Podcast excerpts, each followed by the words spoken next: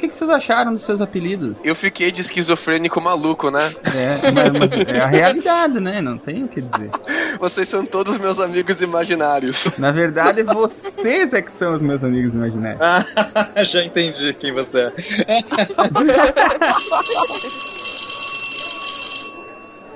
E atenção, turma, todos prontos para aula? Vamos à chamada, então. Ah, professor, pera, pera, pera, pera, ainda não chegou todo mundo. Ah, mas não dá para esperar. O pessoal Aqui tá. Truco! Não, opa, pera. é, vamos lá, Estrela. Presente. Muito bem, Estrela Felipe. Presente. Nossa, essa voz grave do Felipe, que coisa. Obrigado. Juliana. Juliana teve um problema com picolé do rei gelado, não sei, não entendi direito, não conseguiu ver. Hum, ok, mesma desculpa. Lucas. Cheguei, professor, correndo, mas tô aqui. Beleza, já sei que filme estava assistindo, né? Corra, Lola, corra. Marcelo. Ele tá fazendo sorvete pra fábrica de sorvete que eu e a Estrela abrimos junto. Tá comendo todo o sorvete, né? É, Tá comendo sorvete todo. Sai do meu estoque, Guaxinim. É, Renan. Tô aqui, professor. Ah, muito bem. E Silmar. Presente contente, professor, sobre o que vai ser a aula de hoje? Olha só que coisa interessante. A aula de hoje não é um jogo, mas será sobre teoria de jogos. Nada a ver com joguinhos, com videogame. Nada a ver com joguinhos. Pode ser tipo o jogo da velha, né?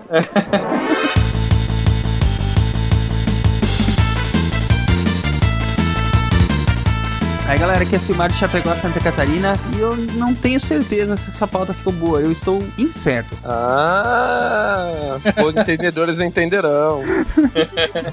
Aqui é o Pena, São Paulo, e a teoria de jogos não é uma alucinação. Você que acha?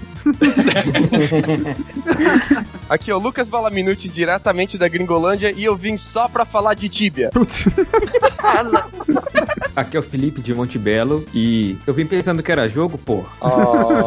Não é, não vai ter nem Tibia, nem CS, nem nada disso. jogo de tabuleiro, não é isso? Jogo de tabuleiro? Por isso que me chamaram? Certeza. Xad- Xadrez. Buenas! Aqui é Renan Azevedo de Caxias do Sul e a resolução de um jogo com N jogadores e ao menos uma companhia telefônica se chama Equilíbrio de Net. Se chama cartel. Aqui é a Estrela de Curitiba e só assim pra nerd conseguir pegar alguém, né? Ah, Usando truques sujos, né? É, né? se você quer ficar com a garota mais bonita, tem que convencer todos os amigos a ser barangueiro. Vocês estão ouvindo o SciCast, o podcast sobre ciência mais divertido da internet brasileira. science World Beach.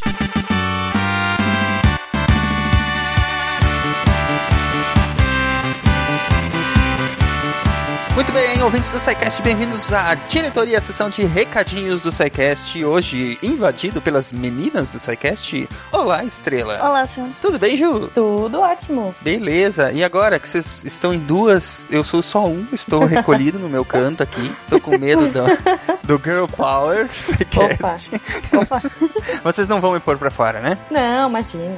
Então tá, vocês são legais. Eu tenho certeza que vocês vieram aqui só pra me ajudar. Claro, a gente Que sempre mentira. ajuda. Estou ficando com medo. Mas vamos lá. Estrela, ajuda nós e fala qual é o Facebook do SciCast. O Facebook é facebook.com.br podcast. E o Twitter, Ju. twitter.com barra Podcast. E enfim, para aqueles que gostam do bom e velho e-mail, contato arroba scicast.com.br para enviar suas dúvidas, críticas ou elogios. Também tem o formulário de contatos lá no site, no menu Contatos.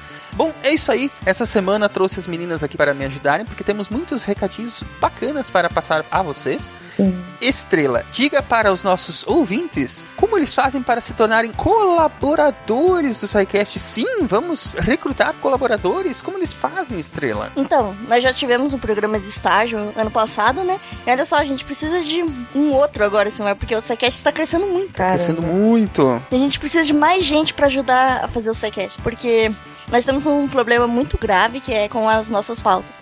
Elas exi- exigem muito tempo de pesquisa, de ver todas as referências de filmes, games, jogos. A gente não tá fazendo um, um programa sobre qualquer coisa, né? Sobre ciência e sobre fatos. Então, a gente tem que fazer com que a pauta fique com informações verídicas, com informações bem escritas, bem apuradas, né? Isso de- demanda muito tempo. E para que os programas fiquem bacanas, a gente tá precisando de pessoas que gostem de pesquisar, que sejam curiosas, né? Para ajudar a gente a confeccionar essas pautas, né? Exatamente, porque nós temos mais ou menos duas, três pessoas fazendo a pauta, mais duas pra revisar. Então, pra não ficar uma semana batendo na outra, né, na pauta, tem que dar o tempo pra pessoa conseguir pesquisar tudo aquilo. né? Exatamente. A gente uma, um para produzir um programa, às vezes chega a levar dois até três meses, dependendo do assunto, né? A gente divide em equipes. A anotar, né? Os coordenadores das equipes são a Estrela, o Ronaldo, o Marcelo e o Tarik, né?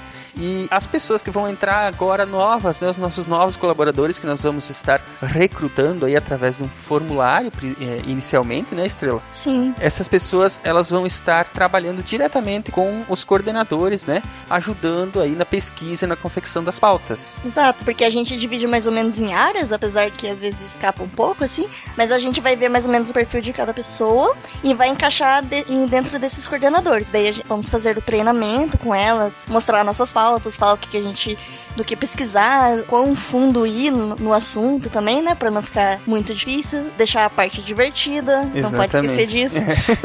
Afinal, a ciência tem que ser divertida, né? Mas o principal é que a gente vai ensinar para essas pessoas que quiserem se tornar colaboradores, é, a gente vai ensinar o jeito do SciCast de trabalhar, né? Exatamente. Ó, a gente já teve experiência com isso, de estagiário fazer fotos, foi muito divertido, né? É, foi bem bacana. A gente fez o ano passado, inclusive, o Tarik e várias das pessoas que colaboram conosco hoje são daquela leva, que continuam com a gente, mas infelizmente outras pessoas, algumas não se adaptaram, outras eh, tiveram que sair porque também têm as suas vidas, né? Tem outros compromissos, né? E acabaram saindo, a gente agora está querendo trazer mais pessoas, que é exatamente para manter essa produção constante, né? E manter a qualidade dos programas como sempre foi, né? Exatamente. O, o principal problema das pessoas quererem sair é pela falta de tempo, porque elas percebem que toda semana você tem que escrever um, Toda um, semana. um projeto de 20 páginas. e, tipo, isso é completamente difícil. Exatamente. Às vezes toda semana a pessoa tem que aprender algo novo que, que não é do domínio dela, né? Então a pessoa prim- tem que ser muito curiosa, tem que ser muito persistente, né? Tem que gostar de aprender coisas novas, gostar de pesquisar, né? Então, eh, se você se encaixa nesse perfil, tem o formulário aí, é recrutamento.scicast.com.br, vai dar lá no formulário do Google Docs, é só preencher lá, tem algumas informações básicas, algumas perguntas que a gente vai fazer lá, e aí baseado nesse perfil que a gente vai levantar ali, a gente vai entrar em contato posteriormente, né, para que todas essas pessoas que quiserem colaborar possam de alguma forma estar entrando nas equipes e ajudando a gente a produzir o SciCast cada vez melhor, né? É legal falar que dá trabalho, mas é muito divertido, né? É, é compensador. É, por isso que as pessoas têm que ser, têm que ser dispostas à pesquisa, dispostas à curiosidade, né? Tem que ser curiosas, porque a pessoa que não que espera receber coisas prontas, ela não vai se dar muito bem com esse trabalho. É, não dá pra copiar de qualquer página da internet umas informações que os nossos revisores vão lá encher o saco. É, exatamente. Tem revisores, as pessoas olham o que está sendo escrito, por que está sendo escrito, né? Tem umas referências, né? Então tem tudo isso. Exatamente. E até que dia, Silmar? Esse recrutamento deve ir até o final de setembro.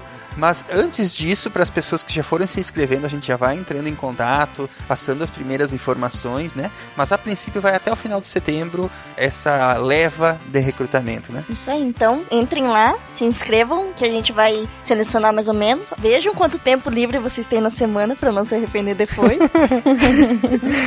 É isso aí. Porque tem muita gente que aqui do SciCast anda meio sumido, né? Porque o Silmar é malvado e coloca na geladeira. É porque a pessoa tem outras coisas pra fazer e não dá tempo de, de Tem uma preparar vida, o programa, né, né? Estrela?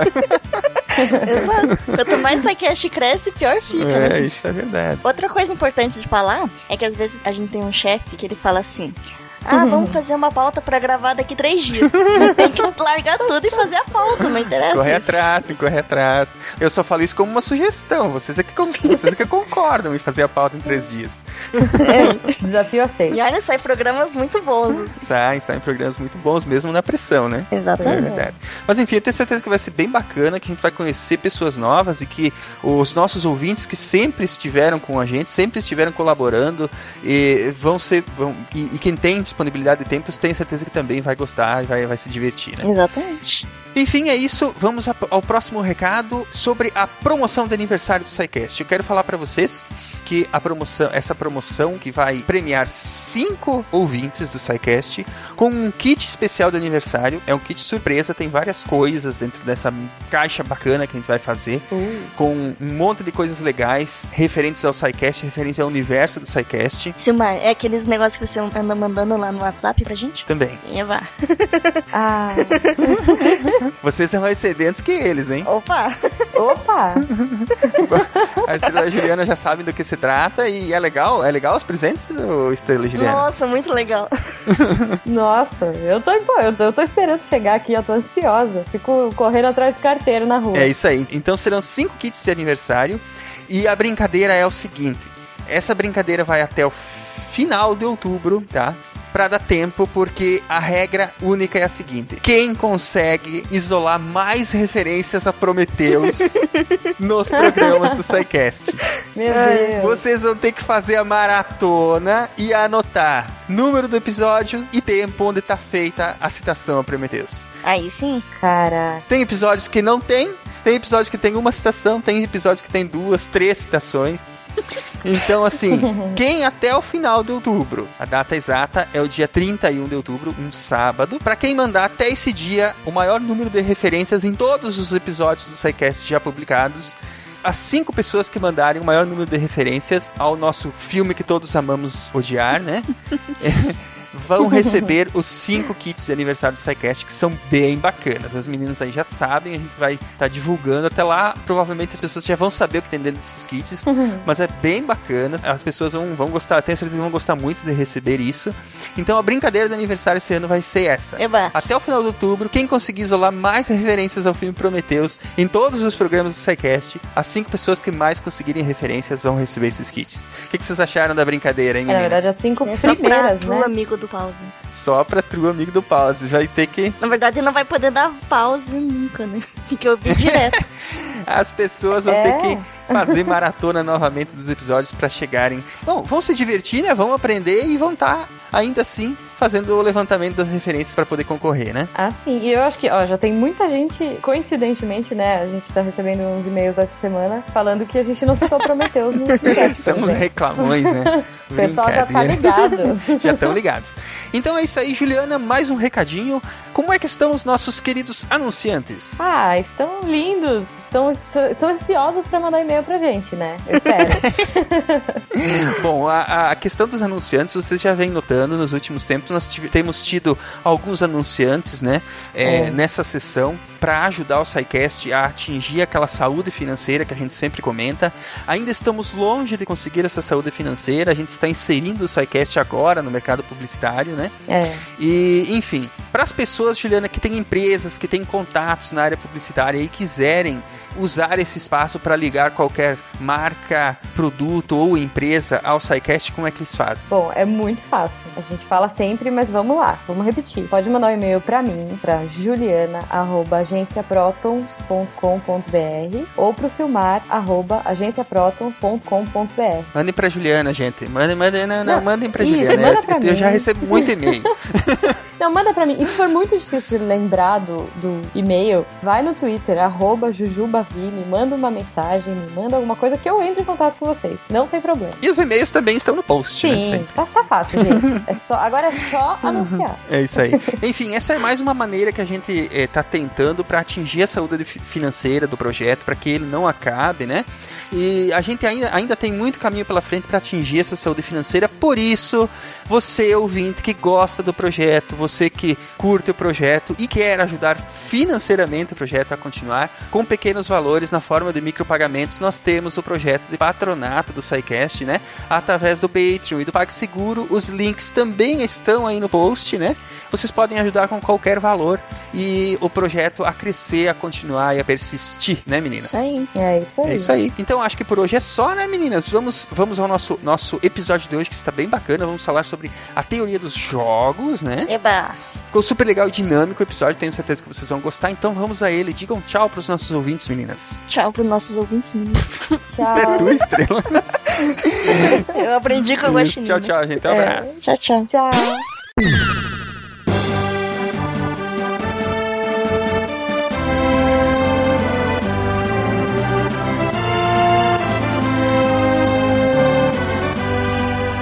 Tchau. você me dar um conselho pros nerds amigos, qual a melhor maneira de chegar e conquistar a menina mais bonita do, do baile? Puta, que coisa mais velha. Eu, eu aprendi que no filme Uma Mente Brilhante a melhor estratégia é você não pegar a loira. É todo mundo nas outras. Acho que uma boa estratégia é você andar com amigos mais feios, né, que você. Eu? As meninas já fazem isso há anos. Sim, claro.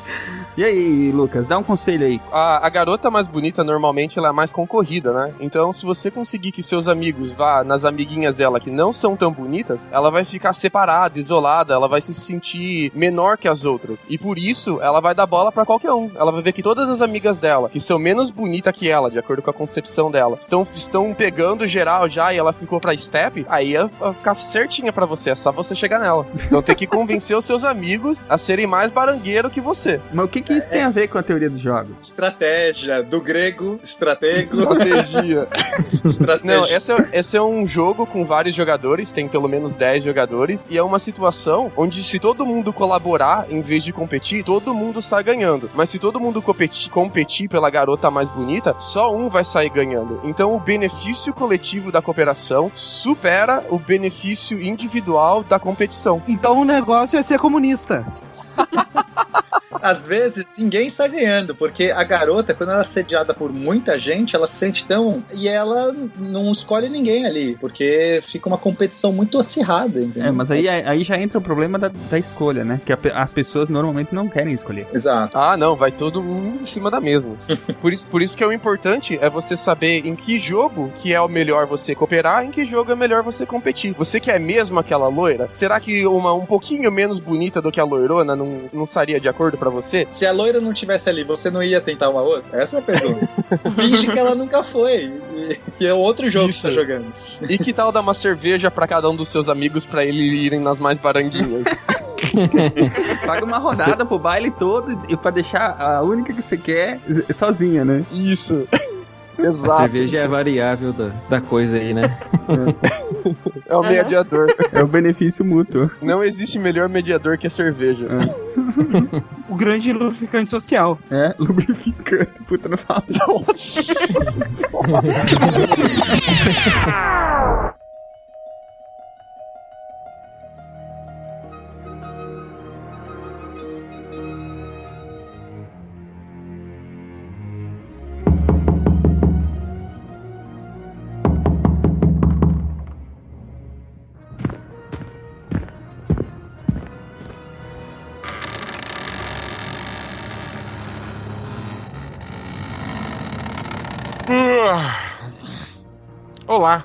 bom dia. Bom dia. Eu gostaria de lhe fazer uma proposta. Eu não quero comprar nada. Hum, não, não estou vendendo nada. Eu quero lhe dar uma oportunidade. Eu sou casado.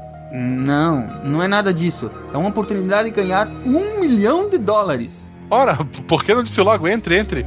Vou pegar o vinho e colocar uma música. Hã? Não, não é isso também. Sente-se aí. É algo bem mais simples. Ufa, ok.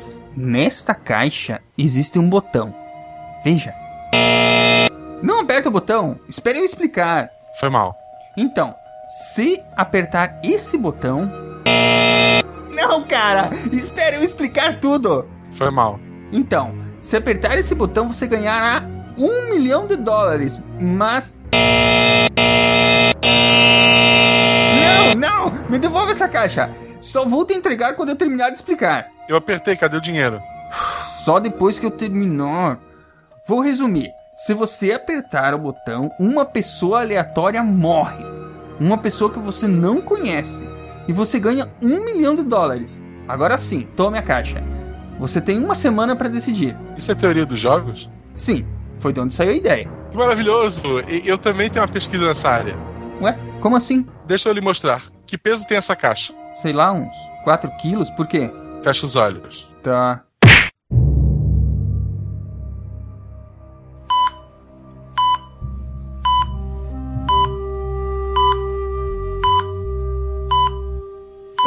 Ah, ah, onde estou?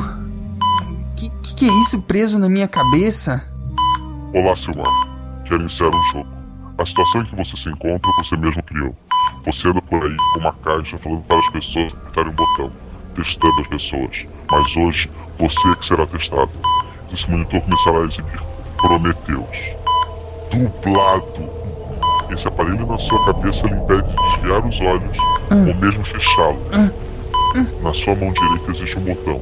Se apertá-lo, você morre. Se assistir o filme até o final dos créditos, você estará livre.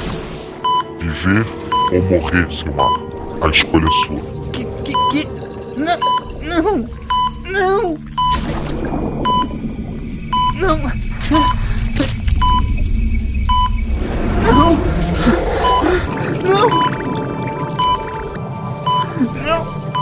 Prometeus. Não.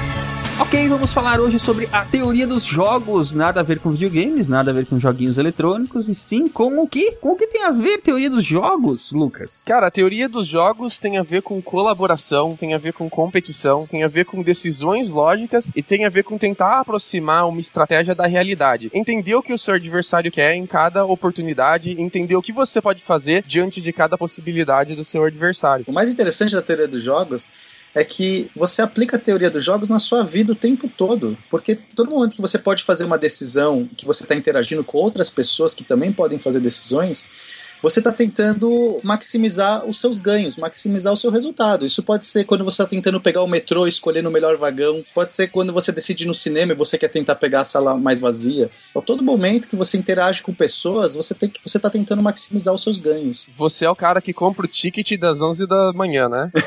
Às vezes, quem sabe. Enfim, a teoria dos jogos, ela é um são um grande conjunto de modelos e ferramentas de tomada de decisão, principalmente envolvendo duas pessoas, duas ou mais pessoas, ou os chamados jogadores dentro dessa teoria. E nisso tem envolvimento entre competição, entre cooperação, entre ferrar o adversário, entre pegar a loira da festa embebedando teus amigos pra te facilitar o caminho, entre outras coisas. Teoria dos jogos é isso. São ferramentas, são modelos para a tomada de decisão. E tem uma infinidade de modelos de jogos que, dependendo do cenário que tu estás, dependendo da situação que tu estás, tu vai optar por um cenário ou por outro. Exato. Eu acho que vale aqui, antes de a gente começar, deixar um disclaimer: que nem tudo é jogo, nem tudo pode ser explicado pela teoria de jogos, e principalmente o truque da teoria dos jogos é você entender a relação de custo-benefício do seu adversário ou dos outros jogadores. Pra você saber o jogo que você tá jogando. Isso. Às vezes, ah, por exemplo, ter um- uma perda financeira, mas ver alguém se ferrando é muito bom pro outro jogador. Sim. Então ele prefere perder dinheiro pra ver você se ferrar. Se você não conseguir entender o que, que é ganho, o que, que é custo pra ele, é, você não vai conseguir fazer um modelo matemático que te leve a uma tomada boa de decisão. O segredo aqui é entender o custo-benefício de cada jogador e que às vezes as pessoas não são racionais. É, a, a teoria de jogos ela parte do pressuposto que todos os jogadores estão tomando decisões racionais. Então tome cuidado, porque quando você está diante de um coringa do Batman, não aplique teoria de jogos, porque não vai funcionar. A teoria dos jogos ela é muito utilizada dentro de relações internacionais justamente por isso. Os atores do cenário internacional, que são os estados, eles são puramente racionais. Por isso que a teoria dos jogos ela é muito utilizada dentro de tomadas de decisão para política e para economia, que é o cenário por, eh, propriamente dito das relações internacionais. E basicamente é isso. Ah, o, quando o teu, quando os jogadores eles são racionais, é mais fácil de prever quais são as melhores decisões a serem escolhidas dentro de cada jogo, prevendo o que vai ser a decisão dos seus adversários e a tua própria decisão. Teoria dos jogos ela é utilizada então dentro de todo esse cenário político internacional. Os estados propriamente ditos, eles são puramente racionais, porque eles seguem um modelo hobbesiano, que a gente já falou lá no cast de política, também foi falado no cast de petróleo, que os estados são atores racionais. Ou deveriam ser, né? Deveriam ser. Às vezes você pega esses estados, alguns estados islâmicos aí que nem sempre estão movidos pela razão. É, é o que eu ia falar. A menos que você esteja jogando contra o Kim Yang-un. Aí, foda-se. Inclusive, contra eles tem um raciocínio, eles são muito racionais. Quando se vê em jogos que nós veremos ao longo do cast, por exemplo, o jogo do covarde ou Chicken Game, o Isis, ele tá agindo de uma forma muito racional. Então, estados, os estados, eles são racionais. As pessoas que estão nos estados, nem tanto. Mas estados são pessoas. Mas, Silmar, eu acho que vale a pena entrar um conceito que o Asimov batucou bastante no A Fundação. Uma pessoa, ela é muito difícil de você prever o comportamento dela. Mas quanto maior o grupo de pessoas que você tá prevendo o comportamento, mais fácil de você prever o comportamento do coletivo, da massa, entendeu? Perfeito. Psicohistória, muito bem. Isso, é por, é, é por causa que a- o problema da volatilidade. Ou minha volatilidade e a sua volatilidade se cancela e só aquilo que a gente tem de semelhante ah, impacta o todo, a massa. Então a massa é muito mais fácil de você prever o comportamento de uma massa do que de um indivíduo. E países são massas. Quanto mais gente, mais fácil é você prever a, a, a reação da multidão. Né? Mais- Mais fácil você prever o- as escolhas que uma multidão vai ter. Porque um cara ali pode, ah, pô, eu não vou, sei lá, fazer isso, mas a, mas a galera no todo vai, vai agir daquela forma. Tem que ir com a corrente, né? Exato. Muito bem, mas falando em história, afinal de contas, teoria dos jogos, co- como é que começou isso? Porque isso tem que ter começado de algum lugar, não surgiu magicamente. O Augustin foi o primeiro a mencionar isso de forma acadêmica no século XIX, quando ele estava estudando o comportamento de duopólio. Duopólio é uma situação onde duas empresas colaboram entre si para fabricar um monopólio, agir ter os mesmos benefícios que uma empresa com monopólio teria. Ele começou a estudar isso como, eh, como teoria econômica mesmo, é? É, mais ou menos, né? Eu não acho que ele usou como teoria econômica. Eu acho que ele queria mais fazer uma situação de tomada de decisões. Foi mais uma, um estudo de por que as, as companhias preferiam fazer o duopólio do que com, competir entre si. Porque tem muita companhia que não tá afim de fazer duopólio, que ela vai abaixar o preço até quebrar outra empresa ou quem quebrar primeiro. Mas tem muitas que estão afim de fazer o duopólio. Então acho que era mais ou menos isso que ele estava analisando. Porque esse cenário poderia ser vantajoso, né? Quais seriam as vantagens? É um ensaio de teoria dos jogos aí já. É, nessa época ainda não tinha esse nome, né? Esse é o princípio ali, o prim- primeiro pensamento de como, é, sei lá, dois jogadores, né? Duas, duas empresas, enfim, num certo cenário, num certo, numa certa situação, estão concorrendo ou estão co- cooperando para conseguir um melhor resultado. Isso. Mas eu acho que mais interessante que ele ainda foi o Zermelo, depois, já em 1913, que ele publicou o paper dele de- do conceito de estritamente determinado no jogo de xadrez. É sensacional. Isso, é muito bom isso, cara. O conceito de estritamente determinado significa que a qualquer momento do jogo, um jogador tem um movimento em mãos que quando ele faz esse movimento, ele garante a sua vitória. E Ou no mínimo um empate. isso, ou no mínimo um empate. Pra entender isso, você tem que pensar no exemplo do jogo da velha, que a gente vai falar daqui um pouquinho. Então, assim, o Borel, E- Emily Borel, no caso, entre 1921 e 1927, ele dá o conceito do que é o Minimax, que é um conceito fundamental dentro da teoria dos jogos. Minimax, ele quer dizer, em suma, que deve-se procurar ou minimizar o máximo prejuízo ou maximizar o ganho mínimo ao tomar decisões. E nisso, e a partir daí, a partir dessa ideia do Borel, que ele que vão surgir outras ideias, inclusive o equilíbrio de Nash. Outra coisa, ahn, pro Borel, os jogos que ele analisa, a aleatoriedade não é determinante. Então ele, ele vai procurar uma metodologia para sempre buscar um ganho nos jogos. Aí que surge a ideia do Minimax, podendo variar, aumentar ou diminuir ou limitando o prejuízo de cada cenário, de cada jogo. Às vezes é, é mais ou menos assim, pô, se todo mundo for contra mim nesse jogo, se a galera não gostar de mim, que todo mundo quiser me sabotar, mas que estratégias eu posso fazer que me garantem o, o, o, meu, o meu melhor, o meu máximo benefício dentro dessa estratégia, tá todo mundo me ferrando. Esse é um dos conceitos de Minimax. Ter a bola de futebol ajuda. Desligar o videogame. Ajuda bastante. Ser a garota mais bonita também. O Borel escreveu quatro artigos, né, entre 21 e 27, até que entrou, no, entrou na parada aí, em, em 1928, um matemático chamado John von Neumann. Esse cara é conhecido por quê? Por muita coisa, mas nesse, nesse muita coisa. O Von Neumann é um deus da matemática, né? Mas O, o von Neumann não teve envolvido depois com a análise do que aconteceu em... Foi em 29, a crise? sim, sim. Ele, ele foi um dos que tentou analisar o que aconteceu e desenvolveu o modelo político americano que prevalece até hoje de tentar conter crises de banco quebrando. Foi em 29 que teve a quebradeira lá, né? A crise de 29. As pessoas agindo como manada, elas iam no banco e tiravam todo o dinheiro dela do banco. Exato. E o banco não tem esse dinheiro porque ele- esse dinheiro tá todo investido. Então o banco quebra. Aí isso dá um medo em todas as outras pessoas de fazer as mesmas coisas nos outros bancos. E vira uma bola de neve que vira um grande quebra quebração de 29. Bom, o, o Newman, ele é, ele é mais conhecido do grande público exatamente porque ele teve envolvido posteriormente no desenvolvimento da teoria econômica, como tu falou, que prevalece até hoje. Mas em Isso. 1928 ele fez um trabalho envolvendo a te- teoria de jogos, né? É, ele, ele fez um trabalho definindo os jogos de, de soma zero, que são, são jogos finitos, onde toda vez que um dos jogadores tem um benefício, o outro automaticamente tem um prejuízo. Porque você tem jogos que às vezes isso não acontece. O jogador pode. é, quando eu falo jogos, gente, não é são jogos, são sistemas, são situações, tá? Eu vou falar jogo porque é o termo que se usa. Os jogos, como a gente falou lá no início, são cenários. Nada mais que isso. Perfeito. Então você tem situações onde às vezes uma pessoa consegue ter um ganho e, sem detrimento da outra necessariamente. Agora, os jogos de soma zero, isso não acontece. A cada situação é, que foi determinado pelas escolhas das pessoas, o resultado é ou as duas são igualmente, estão no mesmo estado, agora se uma ganha, a outra perde. Por ex- um exemplo fácil é, é pênalti. Pênalti é muito fácil. Você tem o goleiro e o, e o jogador. O jogador o- o- e, o, chutador. O chutador pode estar na direita ou na esquerda. O goleiro pode pular para direita ou para esquerda. Vai, é, é em resumo, gente. Ou ele pode ficar parado. Então você tem, sabe, três opções: direita, esquerda, centro. E o goleiro, direita, esquerda, centro. A, a pergunta é: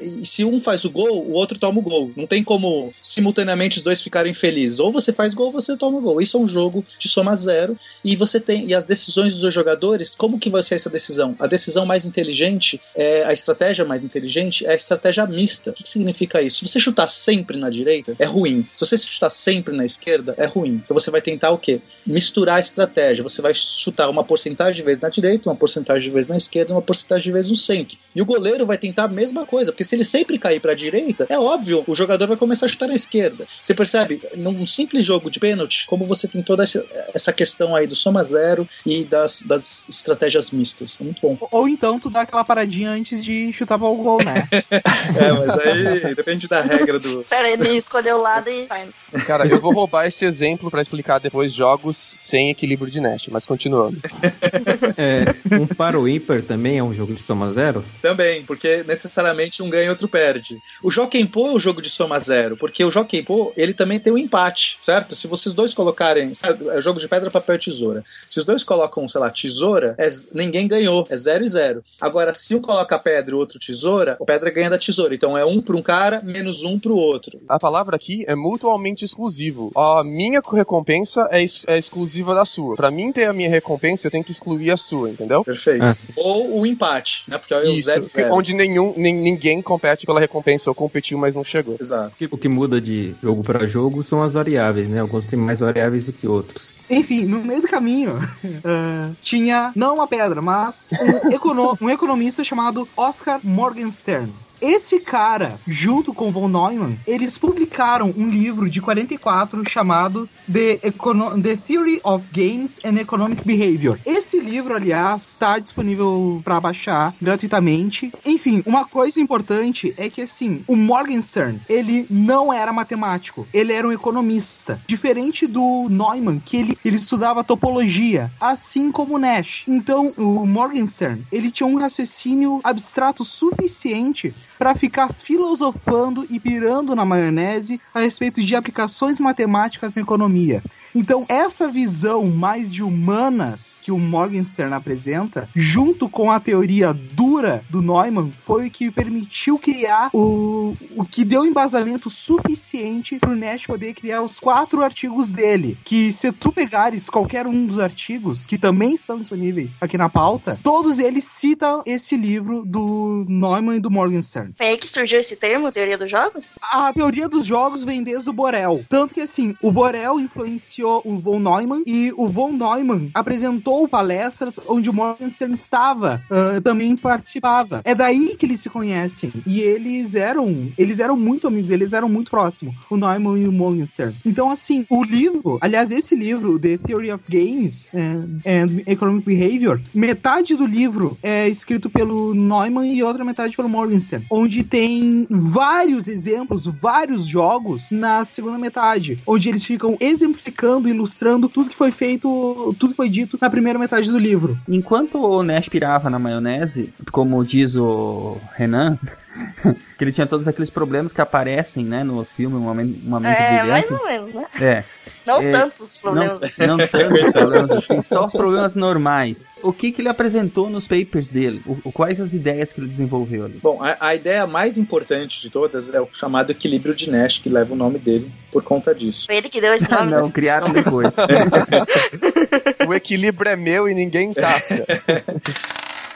Mas o equilíbrio, o equilíbrio de Nash é tão importante que é difícil pensar em teoria de jogos sem esse conceito. Ele é, ele é praticamente o conceito que guia, que é o início de uma análise de, de um sistema, você vai buscar os equilíbrios de Nash. Basicamente, o equilíbrio de Nash é a situação que um, um jogo, um sistema tende a ir dependendo de- das suas estruturas, da sua estrutura, de como ele foi formatado, das regras e das decisões dos jogadores, ele vai, e, e se os jogadores são racionais, então, se você colocar todos esses pressupostos, muitos jogos apresentam equilíbrio. Ou seja, não importa é, se, se os jogadores fizerem a- a- de um jeito que maximiza o seu, o seu benefício, vai cair numa situação estável, numa situação previsível. Isso é super importante porque a gente sai daquela zona de aí, das mil possibilidades. Às vezes você pega jogos com tantas escolhas que você não consegue mapear. Vamos dar o exemplo xadrez. Quantas decisões uma pessoa pode fazer a cada movimento do xadrez? Ela pode mover qualquer uma das suas peças, ou as que não estão travadas, para qualquer uma das casas. Imagina você começar a ficar analisando todas essas possibilidades. Você não tem computador, você não tem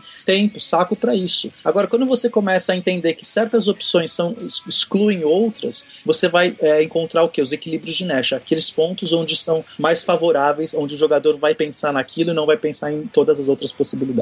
Eu sei quantas jogadas são possíveis no xadrez. São mais de 10 elevado a 120. então eu acho que esse é o grande. é, Ele fez. É, é, toda toda é, o desenvolvimento de Nash foi para chegar nisso. Esse foi o, o- o grande ponto onde ele, ele amarra. Ele começou com pontos de equilíbrio em jogos de N pessoas, né? N um número natural. E, e também ele explorou jogos não cooperativos, né? que são jogos onde as pessoas estão concorrendo entre si. É, O mas grande isso- salto, ah, em- perdão, o grande salto do Nash em relação ao Neumann e o Morgenstern é o seguinte: o, o Neumann e o Morgenstern eles se baseiam no Borel, que apresenta a ideia do Minimax. A ideia do Minimax ele só funciona em, jogo de, em jogos de duas pessoas. Então, aquele cenário, todos os cenários apresentados antes era para jogos, era para cenários onde só duas pessoas interagiam. O Nash ele apresenta essa ideia de N jogadores, ou seja, ele não fica mais limitado apenas duelos nesse, em todos esses jogos, em todos esses cenários. É possível colocar mais pessoas em cada um dos jogos, porque a teoria, ah, o equilíbrio de Nash que ele apresenta, inclusive no artigo de duas páginas que ele ganhou o Nobel, ele Que inveja, né, cara? Cara, Duas páginas. Sério, Isso é duas pra quem páginas. pode, cara.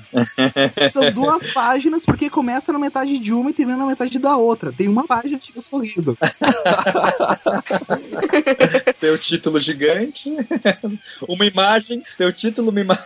Não, nem imagem tem. Nem imagem. Espaço entre parágrafos, tamanho 14, bold.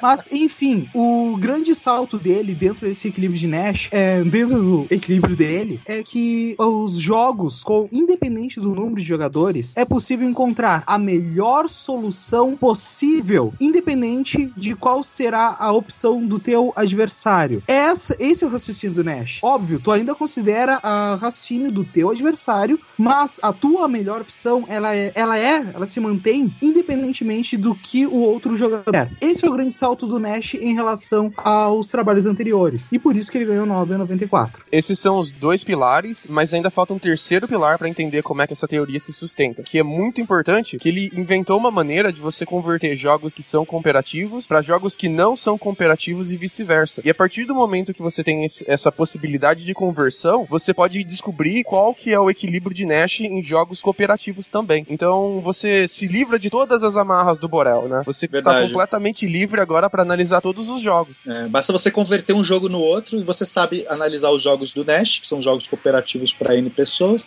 e aí você converte os outros jogos os- nos jogos do Nash. Bom, pra quem quiser conhecer um pouco mais sobre o John Forbes Nash, né? A gente vai deixar os links para a própria biografia dele que tem no site do Prêmio Nobel e alguns outros artigos, né, é, que analisam aí o personalidade o trabalho e os trabalhos dele. Mas enfim, eu gostaria que vocês dissessem para mim o seguinte: nós falamos um monte aí sobre a, a história da teoria dos jogos e tal, mas eu queria que vocês definissem o que, que é exatamente a teoria, do que que fala a teoria dos jogos, o que que é, como funciona. Quem gostaria de começar? Deixa eu, professor. Deixa eu, deixa eu. Eu, eu, eu. O Lucas devia ser aquele cara, sabe, na sala que ficava. Eu era muito chato, cara. Eu era muito chato. Ficava com a mão pra cima. Ainda bem que eu tinha uma boa lábia, porque eu era muito nerd, cara. Acho que todos fomos, né? Né? A, a teoria, a teoria dos jogos, nem consigo falar, mas... Ser ou ser nerd?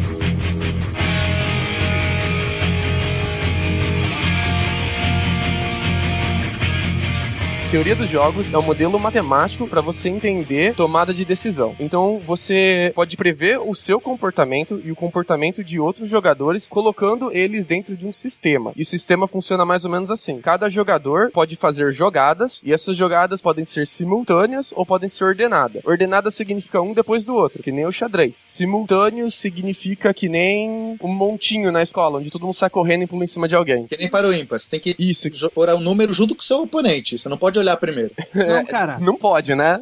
Ordenado é Final Fantasy e o outro embolado é LOL. Exato, embolado.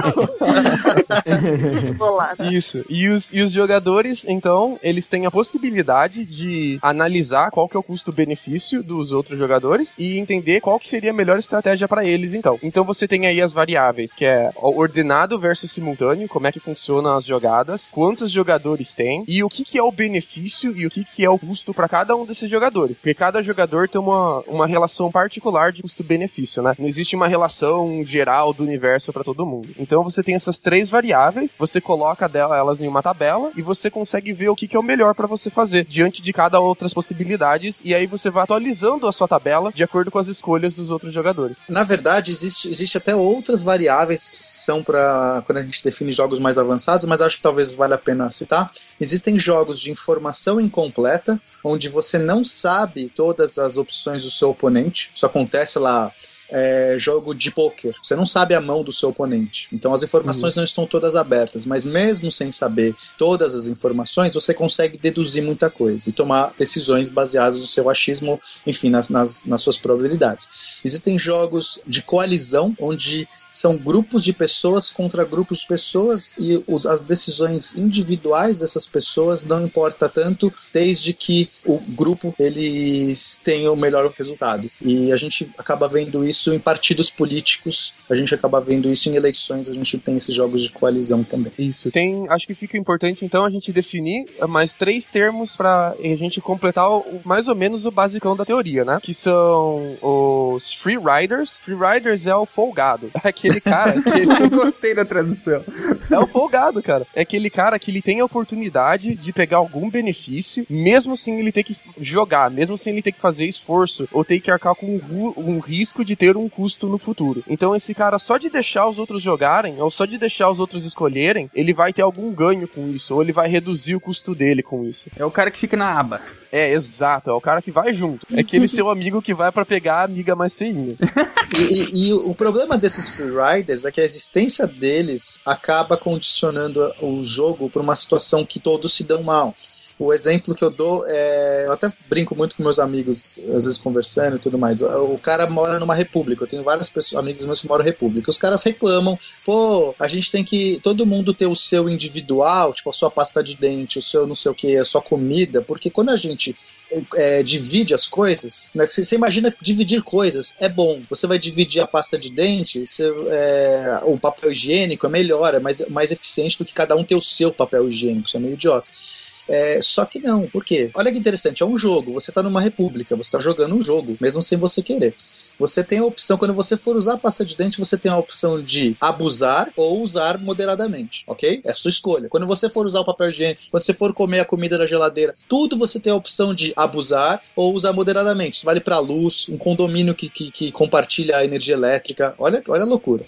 Aí você fala assim: ah, eu vou usar moderadamente, né? Sei lá, as pessoas tendem a essa coisa. Só que quando você usa, se você pensa vai usar moderadamente, vai ter sempre alguém que vai se beneficiar mais, que vai ser o freerider, se ele abusar, porque ele abusa, ele tem um proveito maior daquela pasta de dente, daquela comida, daquela energia elétrica, e todos dividem conta. Olha que interessante. Todo mundo vai dividir igual o que esse cara consumir mais. E o ser humano, a natureza do ser humano é buscar essas situações de que você se dá bem. Ainda mais o brasileiro. Jogou um brasileiro na equação, fudeu. O problema é o seguinte: se tem esse free rider na tua república, tu dá um golpe comunista e manda ele pros gulags. Então, essa ele, ele, é sempre, ele é sempre o amigo que esquece a carteira antes de ir pro bar, sabe? Ele chega no bar, ele sempre esqueceu a carteira. Mas, mas eu, já que você deu um exemplo de como o free rider pode ser negativo, eu vou dar um exemplo de como ele pode ser positivo. No mercado financeiro, o mercado ele tenta sempre atingir um equilíbrio de preços, né? Mas existem oportunidades onde o mercado ainda está se ajustando, onde você tem, você pode fazer uma compra e uma venda que te garantem um lucro é impossível de você não de você perder aquele lucro. Você tem risco zero. A gente chama isso de arbitragem. E esses free riders que ficam caçando essas arbitragens no mercado é o que fazem o mercado entrar em equilíbrio. Eles fazem o mercado voltar em equilíbrio. Eu, um, um, exemplo bem curtinho assim para dar. Se o, o PS4 tá muito caro no Brasil e tá muito barato nos Estados Unidos, eu posso comprar um monte de PS4, pegar um voo, ir pro Brasil e vender eles no Brasil. Aí eu vendo eles no Brasil, troco o real por dólar, volto nos Estados Unidos. E eu fico fazendo isso várias vezes, eu fico fazendo dinheiro. Só que cada vez que eu faço isso, eu tô comprando uma passagem. Então eu tô aumentando a demanda. O preço da passagem vai subindo. Cada vez que eu troco o real por dólar, o preço do dólar vai subindo. Então cada vez que eu faço essa rodada, o mercado me dá menos lucro, a arbitragem vai diminuindo até atingir o equilíbrio, onde não tem nenhuma arbitragem. O mercado hoje em dia ele só é eficiente por causa dos free riders. Os free riders vão, vão na, nas oportunidades, né? Ali na, nas flutuações. Onde o mercado Isso. desequilibra um pouquinho, ele vai lá, atua, e daqui a pouco as pessoas. Ei, esse cara tá ganhando muito. e aí, né, quer dizer, o mercado vai sentir isso. Naturalmente, os preços se equilibram de novo. E aí, provavelmente, esse cara vai procurar uma outra brecha. É, tem gente que vive disso. Free Rider são os caras que trazem as muambas do Paraguai. novamente, aquela noção do Estado ser egoísta, do Estado ser centralizador. Uh, por isso, não à toa, de novo, que é que, que isso é utilizado extensivamente dentro de política internacional. Os Estados eles são egoístas por natureza, por teoria. Eles querem a sua sobrevivência acima de qualquer coisa. Você fala na política internacional, né? Quando tem vários estados agindo junto ali. Exatamente, dentro da política internacional. É, em relação ao externo, né? Isso, Internamente, isso. tecnicamente, ele defende os interesses do povo. Sim, sim. Na verdade, assim, o Estado, ele quer a sua sobrevivência. Esse é o objetivo máximo do Estado. Isso é bem trabalhado pelo Hobbes no Leviatã, onde o Estado, ele é dominador, ele é controlador, ele quer sobreviver acima de tudo. Se for necessário destruir outros atores, outros estados, ele o fará, mesmo que isso cause um grande prejuízo para o mundo. Ele é egoísta, esse é o raciocínio dele. Dependendo do Estado, ele também pode agir contra a população.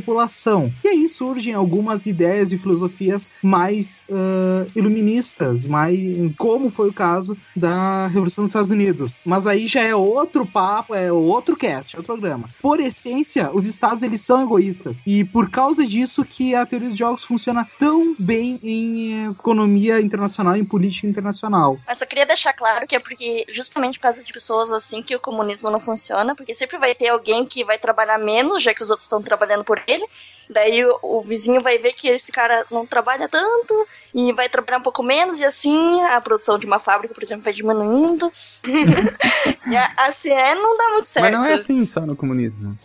Não. Eu queria pedir então para que a gente fale um pouco sobre os dilemas sociais a que a, a teoria dos jogos são aplicadas, né? Porque, a, como vocês falaram lá no começo, a ideia era que essa teoria dos jogos ela fosse aplicada em situações para analisar as possíveis soluções ou o possível desenrolar de situações sociais reais, né? Perfeito. O, primeira, o primeiro dilema, que inclusive foi criado pelo Nash, é, e o mais famoso, acreditou, é o dilema do prisioneiro, porque ele é anti-intuitivo. Que é o dilema do prisioneiro?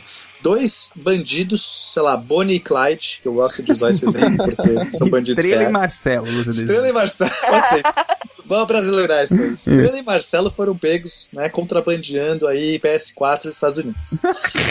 Só que, então os dois foram, cada um foi levado para uma salinha separada e dois, um policial para cada um vai fazer aquele interrogatório, vai ficar pressionando e tudo mais. E aí, em algum momento, o policial, e, e, e qual que é a atitude de cada um? Não, não, não, não fizemos nada, não sei nada. Aí, em algum momento, o policial fala assim: olha, seguinte, se você entregar, né, der, der provas de que foi o outro que fez isso, você tá livre. É a delação premiada. Você delatou, você foi dedo duro, aqui, ó, a gente te libera, a gente quer prender alguém. Você tá livre. Se você não delatar ninguém, se você ficar na sua, você vai pegar cinco anos de, de sei lá, um ano de prisão, não tem como você sair dessa, tá? Tá claro que alguém vai rodar. Você vai pegar, né? Se ninguém delatar, os dois pegam um ano de prisão. Agora, se você delatar o seu companheiro, ele pega 10 anos de prisão e você sai livre. Se os dois delatarem, né? Porque os dois podem delatar, cada um tá numa salinha e, sofrendo a pressão, os dois pegam 10 anos de prisão. Esse é o dilema do prisioneiro. Então vocês percebem que a melhor situação, aquela que, todo, que as duas pessoas saem melhor, seria se ninguém delatar, porque cada um pega um ano de prisão, tá tudo bem, né? Porra, um ano de prisão tá barato. Podia Tá ser barato. 10, podia ser 10. Por desvio, né? Olha, eu não confio, eu acho que o Marcelo ele ia confessar realmente, então eu não, não, ia confiar nisso.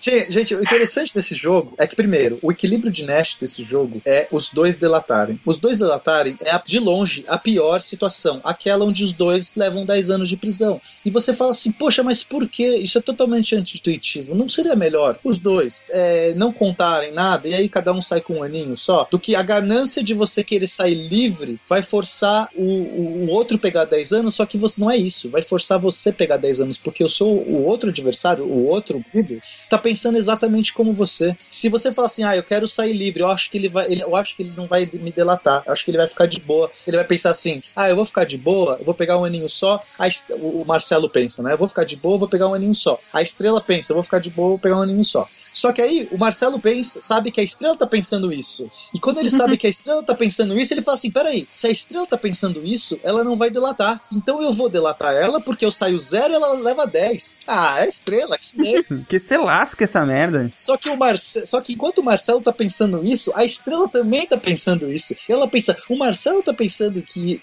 que ele, o Marcelo vai delatar automaticamente. E eu tenho, a minha única estratégia aqui é delatar também. E na verdade os dois delatam. Esse é o equilíbrio. Quando os jogadores são movidos pelo, apenas por, pelo, pela razão, o equilíbrio de Nash é os dois delatando. É muito anti-intuitiva essa situação e essa é a resposta. É bizarro. Eu quero trazer uma variação do dilema do prisioneiro. Só que não com prisioneiros, mas com duas lancherias, tá? A lancheria A e a lancheria B. A primeira lancheria, na verdade, as duas lancherias, elas vendem sanduíches, elas vendem sandubões, tá?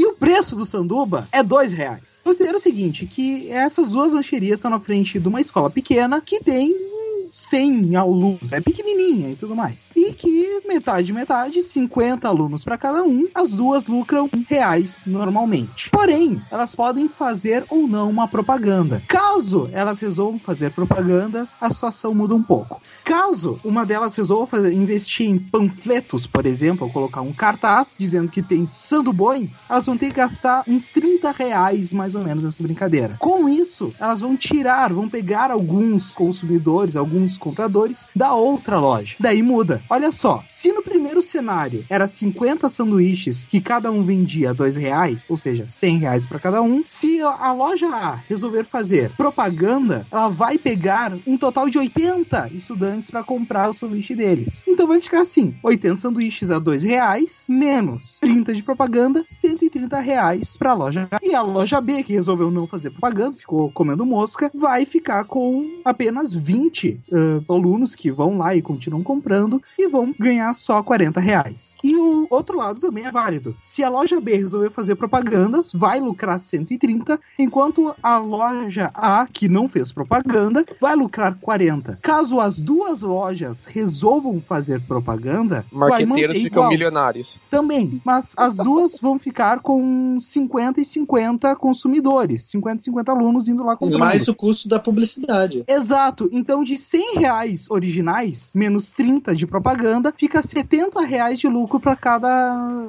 para cada loja. Que é pior do que a Óbvio. situação que começou. Exato, mas é muito melhor fazer propaganda e correr o risco de ganhar 30 reais a mais e do que não fazer nada e correr o risco de perder 60 reais. Isso é o dilema do prisioneiro. É melhor tu tentar sabotar o teu adversário do que tu cooperar com ele. A outra variação desse problema acontece quando uma empresa ela está em dificuldade financeira, né? Quando uma empresa entra em dificuldade financeira, ela não pode pagar todas as obrigações que ela tem, ela não pode arcar com todas as dívidas dela. E os acionistas, eles têm que arcar com uma lei que os acionistas só recebem dividendos de uma empresa depois que a empresa pagou todas as suas dívidas. Então uma empresa não pode, por exemplo, fazer um monte de dívida, depois dar o dinheiro para acionista e não pagar essa dívida, né? Então o que, que acontece quando essas empresas entram em dificuldade financeira? É, os acionistas, eles forçam a empresa a fazer apostas de alto risco.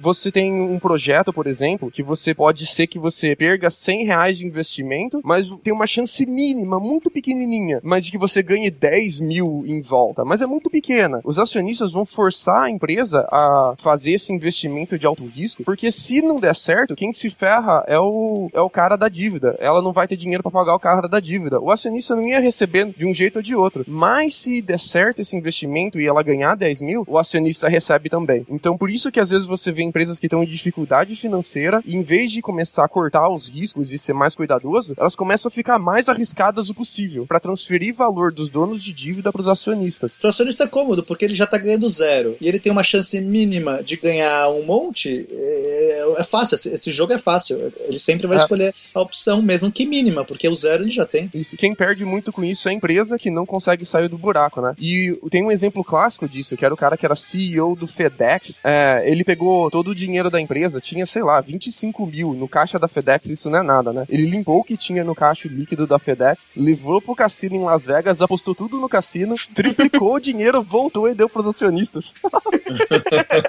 Caramba. Isso foi antes ou depois daquele acidente com Tom Hanks?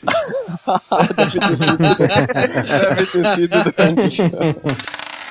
Trazendo o dilema do prisioneiro para a realidade aqui do Brasil, quando começou o escândalo da Petrobras, né, é exatamente a situação do dilema do prisioneiro, só que é um jogo onde tem várias pessoas, né, vários corruptos. Só que diferente do, do Dilema do Prisioneiro, não é um jogo simultâneo. As pessoas podem tomar decisões e esperar a decisão do outro. O que acontece é o seguinte: enquanto tá todo mundo de tocar e ninguém dedura ninguém, essa é a situação melhor, porque tá todo mundo ali, meu, se rodar, roda todo mundo, talvez ninguém rode, ninguém sabe. Agora, o primeiro que delatou, por, por causa da delação premiada, o cara falou assim: ah, que se dane, não vai ter jeito, eu vou me fuder, vão descobrir aqui a, a- que eu tô envolvido, estão chegando muito perto. Eu vou delatar antes. Por que, que ele delata antes? Porque ele vai ter algum benefício, ele já tá perdido. Automaticamente cria uma avalanche onde todo mundo vai delatando, porque o próximo cara que vai ser exposto por causa daquela delação, a melhor jogada dele é delatar de novo, porque ele vai escapar um pouquinho e vai jogar pro outro. E essa bola vai correndo. E qual é o pior? O último que delata. O pior é a crise de 29, cara. Foi exatamente isso que aconteceu. Exatamente. Que o último cara que delata é o que se dá mal, porque ele não tem mais como delatar. Tipo, ele não vai ganhar nada. Já delatou, todo mundo É. já foi. E aí vira uma avalanche, todo mundo sai delatando o mais rápido possível, porque daqui a pouco pode ser que esse cara seja o último. E inverte o jogo, é muito louco. É igual, igual a crise de 29 mesmo. Quando começa a parada avalanche, meu amigo, todo mundo vai tirar o dinheiro. Existe fórmula matemática para calcular essas teorias ou são todas baseadas na lógica do consultor ou de quem está fazendo? Não, não. Você pode modelar matematicamente. Modelos, né? O problema aqui é você adivinhar as variáveis, mas as- deixando as variáveis como variáveis, você tem modelos estritamente matemáticos para fazer esses cálculos. A gente não consegue, é, às vezes, avaliar assim, pô, quanto será que pesa para essa pessoa levar um ano de prisão ou ganhar não sei quanto é, é difícil a gente dar números para isso, porque tem a ver com a experiência pessoal daquela pessoa, né? Por isso que é mais fácil você falar de economia, onde o dinheiro intermedia tudo. E aí você sabe que a pessoa quer dinheiro, é fácil você, você calcular. Pô, 2 milhões é melhor do que um milhão, tá claro para todo mundo. Quer dizer, supondo que todos os jogadores são movidos pelo dinheiro e num, num sistema econômico a gente é fácil supor isso, então é mais fácil modelar sistemas econômicos, mais fácil modelar sistemas internacionais, onde as relações são medidas por, por commodities e tudo mais. Mas dá para você modelar decisões de qualquer aspecto. A questão é, você vai conseguir dar boas variáveis, você vai conseguir mensurar adequadamente as, as emoções das pessoas, ou a gente chama de recompensa, né? O termo, é, é, você consegue modelar a recompensa que o jogador tem por vencer aquele jogo, por estar naquela situação? Como é que você chega no equilíbrio de Nash? Como é que você faz para chegar lá? Eu acho que, acho que é importante explicar para as pessoas, para elas terem essa ferramenta na mão, né? E, a, e tem, tem alguns passinhos bem facinhos para você seguir que você chega no equilíbrio de Nash. Que é assim, ó. Primeiro você analisa todos os custos-benefícios de todas as combinações de jogadas de todos os jogadores. Isso leva tempo, é, é a parte mais de tempo custosa. Então você pensa, se esse jogador, se o goleiro pular para direita, o que que acontece? Se o goleiro pular para esquerda, o que que acontece? Se o goleiro pular para direita e eu chutar para a direita, e você vai cada combinação de jogada analisando custo e, e benefício. Aí o que que você faz? Você retira qual que é a pior alternativa desse jogo. Então no, no caso do dilema do prisioneiro seria que eles delatem todo mundo se delate, né? Então você retira essa pior alternativa. Aí você repete esse processo de análise de ver todos os novos custos-benefícios e acha a pior alternativa de novo. Retira a pior alternativa. E você vai fazendo isso várias vezes até você chegar em uma única melhor alternativa. Essa melhor alternativa normalmente não é a melhor alternativa individual para cada pessoa, mas ela é uma alternativa de equilíbrio, onde todos os jogadores tentaram suas melhores estratégias, todos fizeram é, esses passos que eu acabei de explicar. Você vai convergir para esse equilíbrio, para essa única, única combinação de jogada. Não são todos os jogos que têm equilíbrio. Por exemplo, o do goleiro de bater no gol, né? O goleiro pode pensar assim: nossa, eu sempre pulo pra direita. Esse cara sabe que eu sempre pulo pra direita, então ele vai chutar pra esquerda. Então é melhor eu pular pra esquerda. Mas e se ele pensou que eu vou pular pra esquerda? E se ele fez esse raciocínio? Então é melhor pular pra direita. Mas e se ele fez esse raciocínio também? Você nunca chega em um equilíbrio. E existe exemplos que existe mais de um equilíbrio. Existe um equilíbrio onde todo mundo sai ganhando e um equilíbrio onde todo mundo sai perdendo. E é uma jogada determinística, uma jogada determinada no meio ou no começo do jogo que vai decidir se você vai bifurcar para onde todo mundo se dá bem, onde todo mundo se dá mal. E é nessa, nessa jogada precisa que é importante você ter a figura do mediador. Alguém quer falar do mediador? Às vezes, o que acontece? Para evitar uma situação onde todo mundo sai perdendo, você precisa de um agente externo, uma força externa que obrigue, que limite a situação do jogo, as regras do jogo, para levar para uma situação mais adequada. E um exemplo que a gente pode dar é, sei lá, a, a lei da cidade limpa aqui em São Paulo, onde o que acontecia? As empresas elas aumentavam o seu outdoor, o sua o seu nome, seu como chama isso, letreiro. Então eu tenho lá, sei lá, dois motéis concorrendo. Eu gosto de motel porque letreiro já imagina motel. Então eu tenho dois motéis ali concorrendo. Então o primeiro motel vai lá, aumenta um pouquinho o letreiro dele, tem mais visibilidade, começa a ter mais cliente. Aí o segundo motel aumenta mais o letreiro, fica maior do que o primeiro, e aí começa a ter mais visibilidade. Quando você começa nessa competição, é uma competição que vai onerar os custos, porque a galera vai ficar gastando dinheiro para ficar aumentando o letreiro, e, e é uma competição sem fim. Daqui a pouco seu letreiro tá maior do que o seu estabelecimento. Daqui a pouco né? Não tem fim. Até que um, chega um mediador, sei lá, o governo e fala assim: ó, para com essa palhaçada, a gente não tem mais como enxergar o céu, porque só tem letreiro. Então a regra é o seguinte: vocês no máximo pode ter um letreiro desse tamanhozinho aqui. E aí todo mundo coloca o letreiro daquele tamanhozinho e fica na situação mais confortável, porque a real é essa. Ninguém fica onerando mais, a cidade fica mais bonita. Um exemplo também é uma conciliação jurídica, né? Por exemplo, se uma empresa ou uma pessoa tem uma ação contra uma empresa e essa empresa vai buscar um mediador para fazer. Sim, o próprio juiz faz o papel de mediador, né? Entre essas duas pessoas. Tem seu, elas têm seus advogados e tal, mas o juiz faz essa, essa mediação entre os dois. Mas tem também muitas variáveis, por exemplo, se a pessoa tem uma certa é, uma prova contra, uma, contra a empresa, seja uma variável negativa para a empresa e positiva para a pessoa. Isso também seria uma parte do teoria de jogos que não usa muito o cálculo matemático como resolução, né? Usa mais assim uma lógica, né? Isso. Eu acho importante assim, já que tem esse momento do jogo onde determina se vai para direita ou vai para esquerda, em vez de chamar o mediador, se você é esperto e você consegue observar qual é esse momento do jogo, você pode ser o mediador e levar o jogo pro melhor caminho para você. E vou dar um exemplo agora. Sabe quando você tá jogando o jogo da velha? Você começa o jogo da velha, você coloca um xizinho, a pessoa coloca uma bolinha e de repente a partir daquele momento vai dar velha, porque você sabe que a pessoa consegue ver a situação em que ela perderia e você consegue ver qual situação você perderia. Então é naquela situação do jogo da velha, onde se você fizer mais um movimento, vai dar velha, é que você vê qual é essa situação determinística. Tem, tem testes com teoria dos jogos na inteligência artificial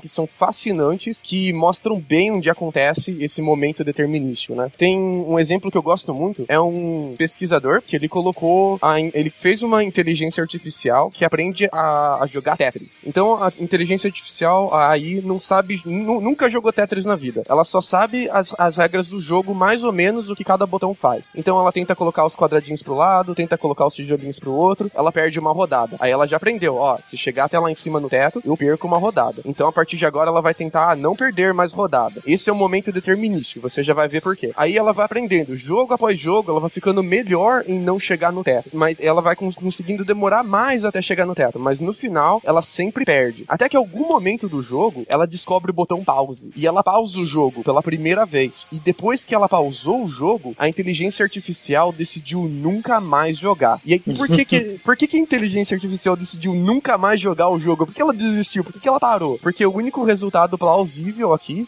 ela tem a possibilidade de continuar jogando até perder ou parar agora e ficar no zero. Ela não tem nenhum benefício em parar agora. Porque o Tetris é um jogo infinito, né? Não existe é. a recompensa do, da vitória.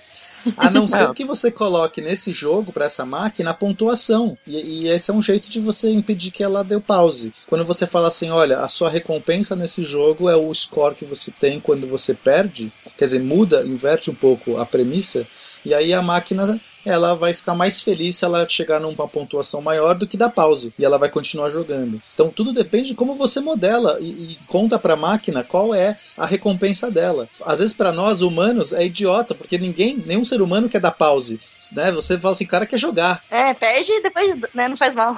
Porra, quem vai dar pause e ficar parado? Mas quando você joga pra máquina, é muito importante você definir precisamente o que é a recompensa. Quando o pesquisador adicionou o sistema de ranking de, de pontuação para recompensa, o problema persistiu. E, e, persistiu por um motivo muito engraçado. Porque ela tava jogando até que chegou um momento determinístico, um momento em que, a partir dali, ela nunca mais ia poder conseguir fazer os quadradinhos dela baixarem. Quem já jogou Tetris sabe que se você completar uma linha, seus tijolinhos abaixam. Uhum. Então, a partir daquele momento, ela não tem mais nenhuma chance possível de não perder. Aí ela sempre pausa o jogo, mesmo porque ela, porque ela sabe que ela não pode ganhar do melhor resultado dela naquele jogo. então, mesmo com esse sistema de recompensa, a, a inteligência artificial acabou resolvendo que jogar não é uma boa. Por isso que a gente tem que tomar cuidado com as inteligências artificiais, que quando elas começarem a ter pernas e braços, amigo, a gente tá ferrado. A gente não faz ideia o que elas vão começar a fazer. Aí vai ser um, vai ser um barata voa que ninguém tem noção.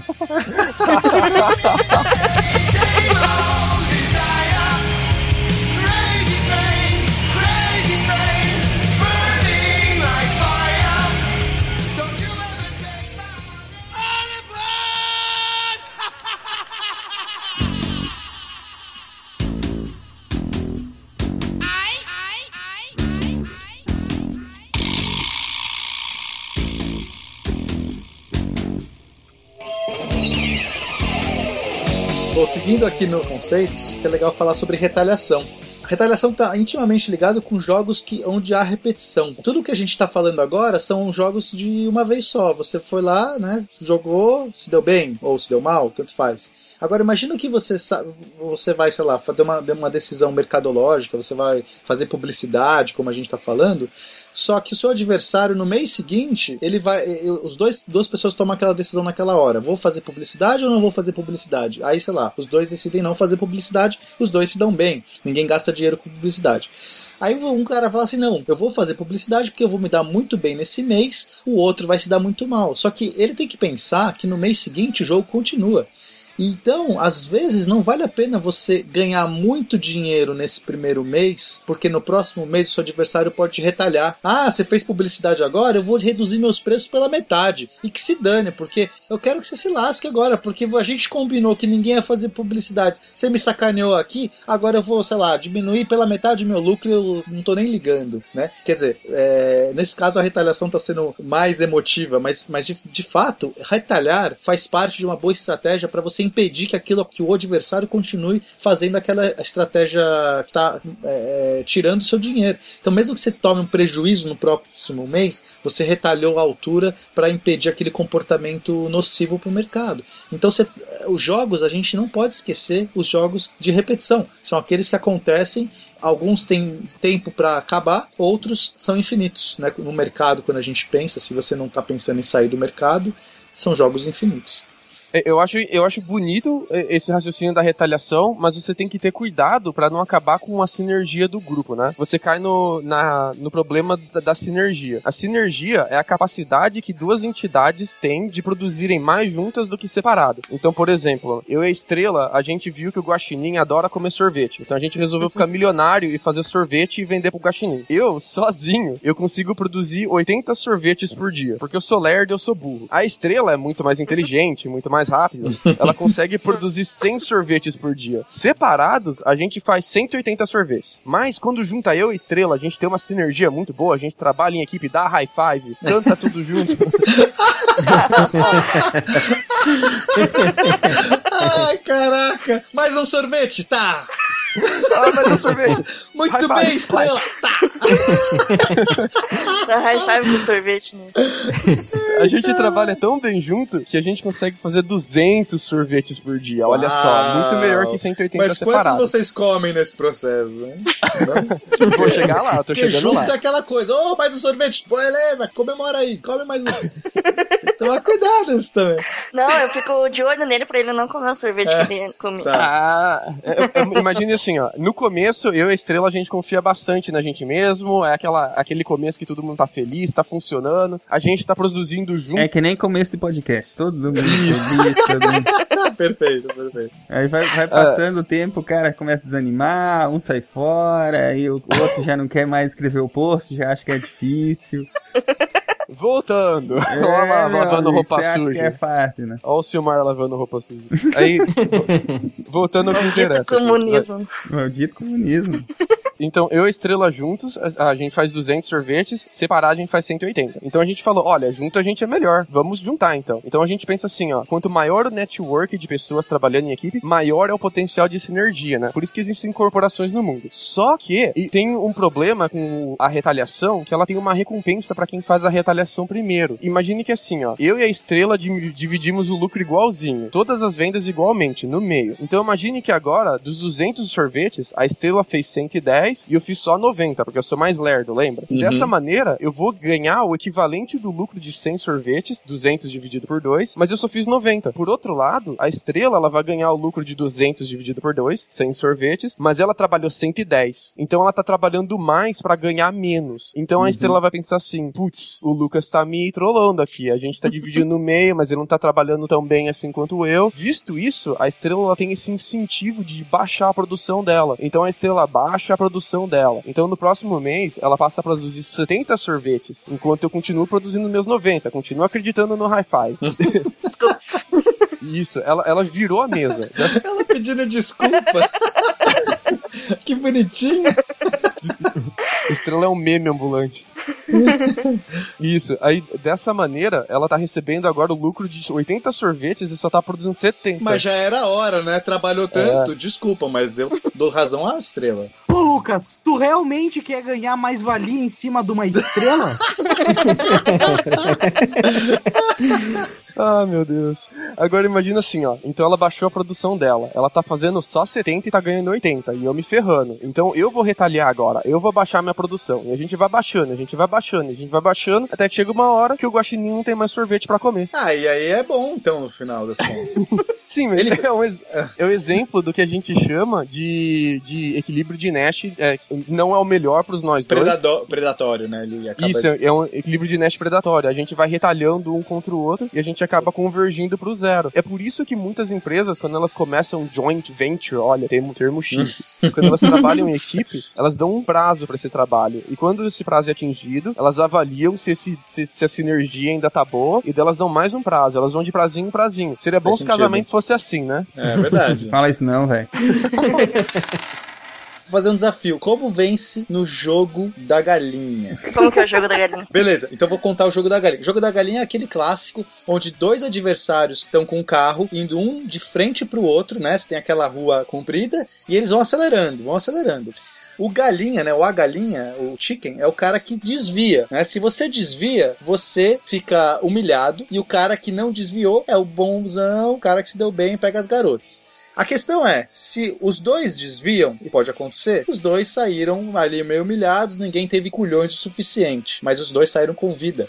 Se um desvia e o outro não, um sai muito bem e o outro sai muito mal. Só que se os- nenhum dos dois desvia, os dois morrem e é a pior situação de todas, tá? E, e, naturalmente, né, esse jogo é, do- é realmente do cara que tem mais culhão ali, de quem segura na última hora e tentando sair. A pergunta é, como você faz pra sempre ganhar nesse jogo? Como o Marty, Marty McFly diria, você me chamou de franguinho. Acho que você podia ter um tanque, então é mais fácil, você não vai desistir. ok, se você tem um tanque, você ganha. Olha só, esse jogo, The Chicken Game, é o jogo da galinha, ele tam, também se encontra como o jogo do, do Falcão e do Pombo, ou Hawk and Dove. Como é que é a ideia desse jogo? Ele foi. São. É, é exatamente isso. São duas forças, dois falcões, duas entidades que estão indo um contra o outro. O payoff, o pagamento desse jogo vai ser o seguinte: os dois se atacam, divide o estrago por, pelos dois, e quem tiver mais o que ganha, quem tiver mais dinheiro, quem tiver mais condições, sobrevive. Nesse caso, Velozes e Furiosos, quem tiver um tanque ganha. Porque o tanque aguenta muito mais porrada. Perfeito. Quando eu tinha falado lá no início que o Estado Islâmico ele é racional, é porque ele joga esse jogo. O Estado Islâmico ele não tem muito o que perder. Por causa disso, ele é bruto. Então, o- a ação do Estado Islâmico é sempre atacar um país atacado, é sempre invadir casa, botar todo mundo no chão, botar fuzil na testa de todo mundo, tocar o horror e depois falar o seguinte: escolhe, ou tu vem pro meu lado, ou tu morre. Só que não tem condições de peitar o Estado Islâmico. Então o Estado Islâmico sempre ganha esse jogo, porque ele é sempre um falcão, ele é sempre forte, ele é um tanque perante o resto da sociedade que tá ali em frangalhos. Não é bem que não tem coragem de peitar, tem muito mais a perder, né? O dano pro, pros outros países pode ser muito mais extravagante do que pro pequenininho, aliás. Não, não, sim, claro, tem essa questão entre países e também tem a questão do Estado Islâmico contra a sociedade, que esse é o modus operandi do Estado Islâmico. Um outro cenário de Chicken Game é o caso dos mísseis cubanos, onde as opções eram o seguinte: Estados Unidos e União Soviética, ou os dois apertam o botão e tacam o horror explode todo mundo numa guerra nuclear, ou então os dois baixam a cabeça, os dois se retiram, retiram seus armamentos ah, e mantendo a paz, mantendo o compromisso. Esse jogo é um pouco diferente do Chicken Game, porque se um aperta o botão, o outro pode apertar o botão. É diferente do Chicken Game quando um sai e o outro pode ficar. Porque você sabe que, ah, eu, eu vou apertar o botão e eu sei que a resposta do outro amanhã vai ser apertar o botão também. E, e aí é uma questão de ou os dois apertam o botão ou ninguém aperta o botão. E aí entra a opção, os dois apertam ou não apertam, não apertar é melhor. Na verdade é o seguinte, a questão do Chicken Game na crise dos mísseis cubanos foi o seguinte: os Estados Unidos, primeiro, eles colocaram armamentos estratégicos conhecidos como ogivas nucleares ah, do lado da União Soviética. E a União Soviética, como resposta, também colocou armamentos estratégicos, bombinhas nucleares bonitinhas, ali em Cuba, a alguns minutos de voo de Washington. Perfeito. Então foi esse o cenário. Sim, mas se ele não tiver. No, no caso da, de não ter colocado os mísseis em Cuba, por exemplo, é, aí os Estados Unidos teriam uma vantagem, porque ele poderia disparar, mas ele não teria nenhum ônus de disparar. Exatamente. As negociações seguintes foi o seguinte: ou a União Soviética mantinha o armamento em Cuba ou retirava. Por outro lado, os Estados Unidos poderiam ou atacar a União Soviética antes ou retirar os armamentos, entendeu? Foi, era essa a possibilidade. Ou os Estados Unidos ataca ou a União Soviética ah, mantém os armamentos. Os dois preferiram. Primeiramente, a União Soviética. ah, Primeiramente, os Estados Unidos retirou os armamentos e depois a União Soviética retirou os armamentos de Cuba. Foi esse o movimento. Por isso que é um chicken game. E no fim das contas, o estrago seria global. Então, isso que entra em todo esse cenário. Perfeito. Mas no, ca... no- vamos voltar ao chicken game que eu propus, que não vale tanque de guerra, ok? Já tá claro que na minha regra não tem essa opção. A estrela não pode jogar esse jogo, que ela só usa tanques. e aí, usar um tanque. alguma outra ideia de como vencer esse jogo? Posso tentar? Manda. Eu fui no Demolition Derby esses outros dias aqui nos Estados Unidos. Demolition Derby é um é como se fosse um ginásio assim de lama, onde os americanos botam carros velhos, caminhonetes velhas caindo aos pedaços pra se baterem até a última que não levanta mais, sabe? É Uhum. uma é bem coisa country americana, sulista esses Demolition Derbys. É divertidíssimo, cara, mas é um, é um-. Aham. e é bem é o mais próximo de Mad Max que a gente consegue chegar sem ser Mad Max de verdade. Não, eu falei Rednecks, mas vale Ah, Mad eu- Max também. Eu não, eu não falo, eu não falo redneck porque é um, é um termo um pouco preconceituoso aqui, sabe? Não, eu Mas, quis dizer é, Mad Max, saiu gasgado aqui. Foi Mad Max. Exato. Eu dei uma consertada aí. Boa, aí ahn, aí eu- eles, eles realmente fazem o chicken game pra valer. Só que no- é interessante porque, como é um espetáculo, ninguém vai desistir. O ponto do espetáculo é quebrar o seu carro. Mas a recompensa muda, né? Porque eles não vão morrer se eles Exato, baterem. exa- exato, exato. Então, a solução que eu vi, quando eu, quando eu tava pensando nisso, eu tava pensando na pauta desse programa, e a solução que eu vi é você mudar a recompensa do jogo. É, vo- é você fazer com que o objetivo do jogo seja quebrar o carro, não sair vivo. Muito suicida? Não, eu acho bem suicida, mas se, mas se todo mundo conseguir ter apa- aparatos que te garantem a, a segurança, é igual, igual justa, sabe aquela justa medieval que dois cavalos vêm um contra o outro, um cavaleiro com a lança? Isso, isso. Uhum. É a mesma coisa, porque você pode morrer, né? Muito fácil, você pode morrer. Mas aí você usa uma armadura e tudo mais e tenta não, não morrer. Cara, você achou, você achou a origem dos Demolition Derbys, cara. Parabéns. É que eu sou historiador também, então eu dei essa roubada. Sabe que meu sonho é participar dessas justas, né? Eu tenho muita vontade de fazer isso. Mas a, a solução que, que eu tinha na minha cabeça é a seguinte: você tá lá, um de frente pro outro, né? Acelerando um de frente pro outro, você arranca o volante do seu carro e mostra pro seu oponente que você arrancou o volante, joga fora. O que você está dizendo agora? Eu não tenho como desviar mais. Agora só você pode tomar a decisão. E a sua decisão só pode ser ou você bate e morre junto comigo, ou você desvia e não morre. E, e- e aí é muito fácil a decisão, porque antes de morrer e não morrer, você prefere não morrer. What a day, what a lovely day! What a lovely day! Seria melhor pegar todas essas galinhas e fazer um galeto? A teoria de jogos, ela foi muito aplicada na política já. Principalmente porque você pode ver partidos como sendo jogadores individuais e você pode ver o sistema de eleição como se fosse um jogo. Imagine assim, ó, tem dois candidatos concorrentes e eles devem escolher na sua posição no espectro político antes de começar a eleição. Imagine um espectro político de 1 a 10 e só existe essa maneira de medir. Vamos fazer um exemplo bem simplesinho, depois a gente complica. Então esse exemplo vai, você pode ser mais da extrema bacon ou você pode ser da extrema tofu, pra não usar a dicotomia famosa. Então, vo- você supõe que existe, todas as pessoas estão distribuídas, todos os eleitores estão distribuídos nessa escala, entre bacon e tofu. Tem gente que tá no meio ali no 5, tem gente que tá no bacon, no 1, e tem gente que tá no tofu, que é no 10. Então tem essa distribuição equilibrada. Então, imagine assim, eu, eu sou o político, eu tô escolhendo onde eu vou me posicionar nessa escala. Se eu me posicionar no 1, no extremo bacon, todo mundo que gosta um pouquinho de tofu não vai votar em mim. Eu vou pegar uma parcela muito pequena da galera. Então, pra mim, n- não é melhor ficar em um, não é melhor ficar no extremo bacon. Se eu pegar extremo tofu, todo mundo que gosta de bacon não vai me querer, porque eu sou só tofu. Exato, só os naturais. Só o pena vai. Só eu, só eu vou estar lá. Só a galera que faz fotossíntese vai me querer. Então, então, melhor nenhum nem 10. Então vamos pro 9 e vamos ver o 2. Eles também não são melhores, porque sempre tem muito mais gente ali no meio. Você pode ver que eh, vai se aproximando do meio do caminho. Qu- Quanto mais eu analiso, eu tiro as piores opções, eu tiro a opção 1 e 10, que são as piores. A opção 2 e 9 agora são as piores, eu tiro elas também. Todos os candidatos, eles vão mergir para o meio, para um equilíbrio de Nash. Então, como é que eu vou me posicionar então se todo mundo vai estar lá no meio? Então, o que, que eu tenho que fazer? É sempre melhor se posicionar entre a posição do oponente e o centro do espectro. Então, se o meu oponente tá no 6, eu vou no 5.5. Se o meu oponente tá no 4, eu vou no 4.5. Porque eu vou sempre pegar uma parcela um pouquinho maior que a do meu oponente. E aí ganha quem conseguir avaliar melhor o espectro político. Se tem mais gente no meio, se tem mais gente pra direita, se tem mais gente pra esquerda. Normalmente, o espectro político é uma distribuição normal, é uma curva de boca de sino, né? Então, você tem que acertar ali o meinho. Então, nesse espectro do tofu e da batata. Ah, do, do. Perdão. Tofu e do bacon, não xingo o bacon. Do bacon e do tofu.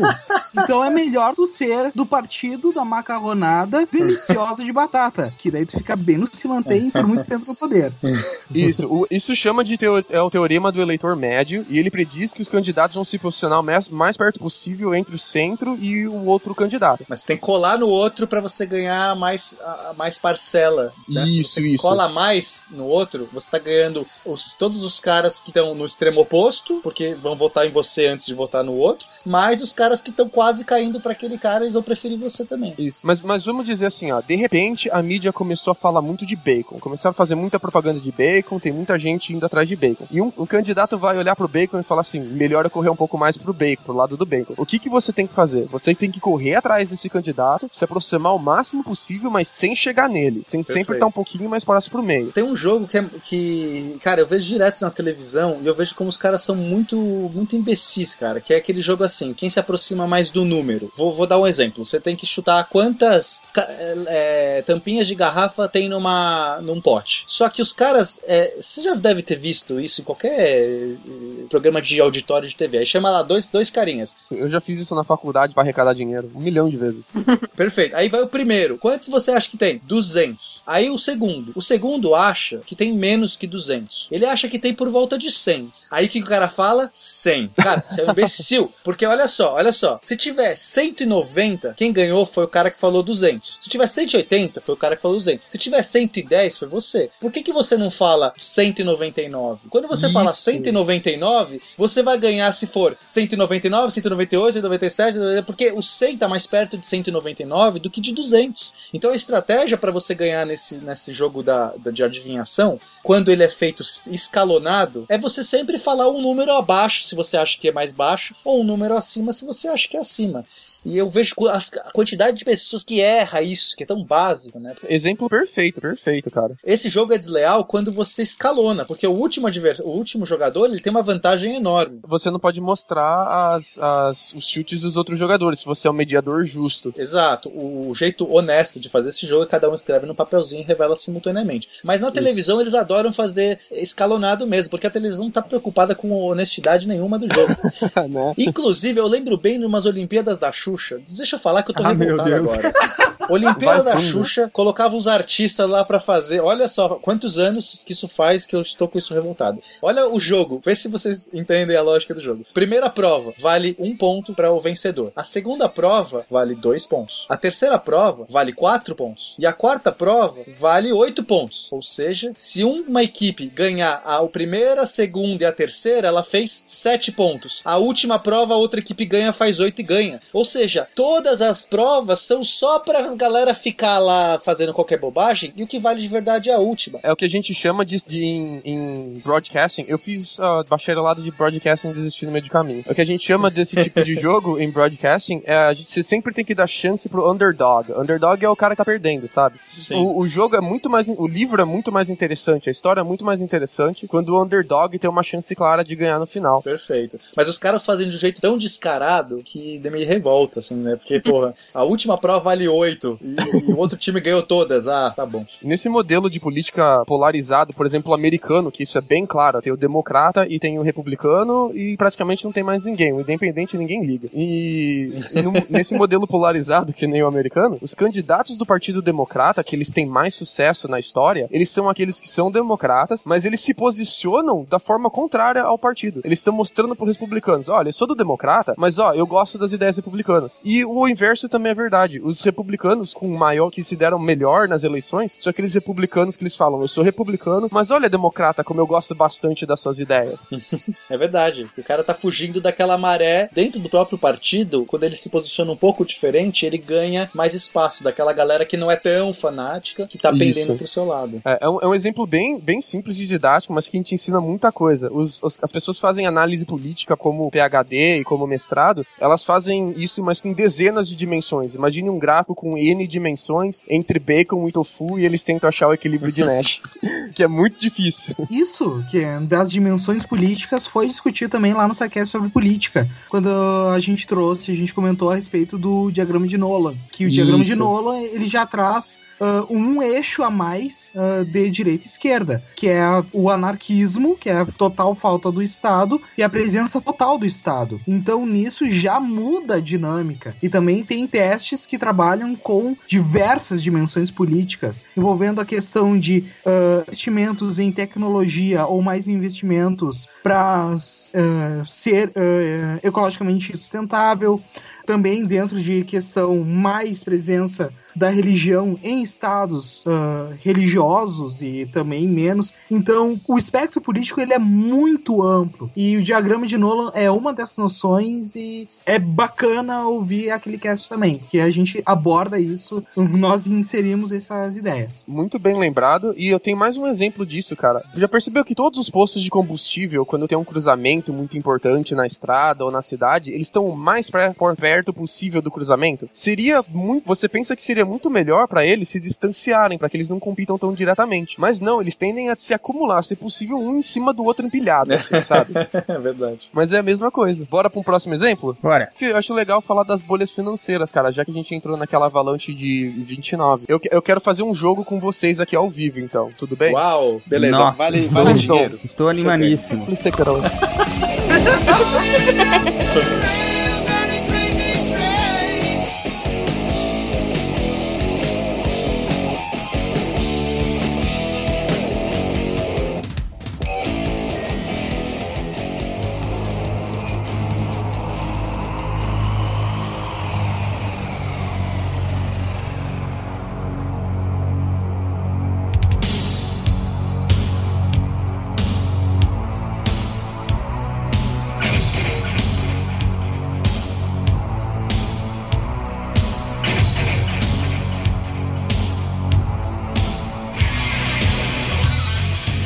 Fazer assim, ó. Eu quero que todo mundo fale pra mim, ah, marque em um papelzinho ou não fale pros outros o seguinte: imagine que você tem 10 reais pra investir. Se todo, se a- a- todas as pessoas aqui, pelo menos todas as pessoas, investirem, eu vou dar 100 reais pra cada um. Se menos que todas as pessoas investirem, eu ninguém ganha nada. Vocês perderam os 10 reais. Tudo bem? Peraí, peraí, peraí. Eu travei aqui. Se todo mundo investir, a gente ganha. Isso, se todo mundo investir, vocês ganham. Se ninguém investir, todo mundo perdeu os 10 reais. Ok. Vocês, vocês automaticamente perdem 10 reais. Beleza, casei 10 aqui. Não pode falar, Silmar. ah, não tem que dar o dinheiro ainda. Achei que já tinha que casar. Quem não investiu, não perdeu, porque o cara não investiu, certo? Exato. Ah, Eu ok. quero que, co- como o Silmar é o que tá na ligação do Skype, todo mundo conta pra ele pelo teclado aí o que, que vocês fizeram.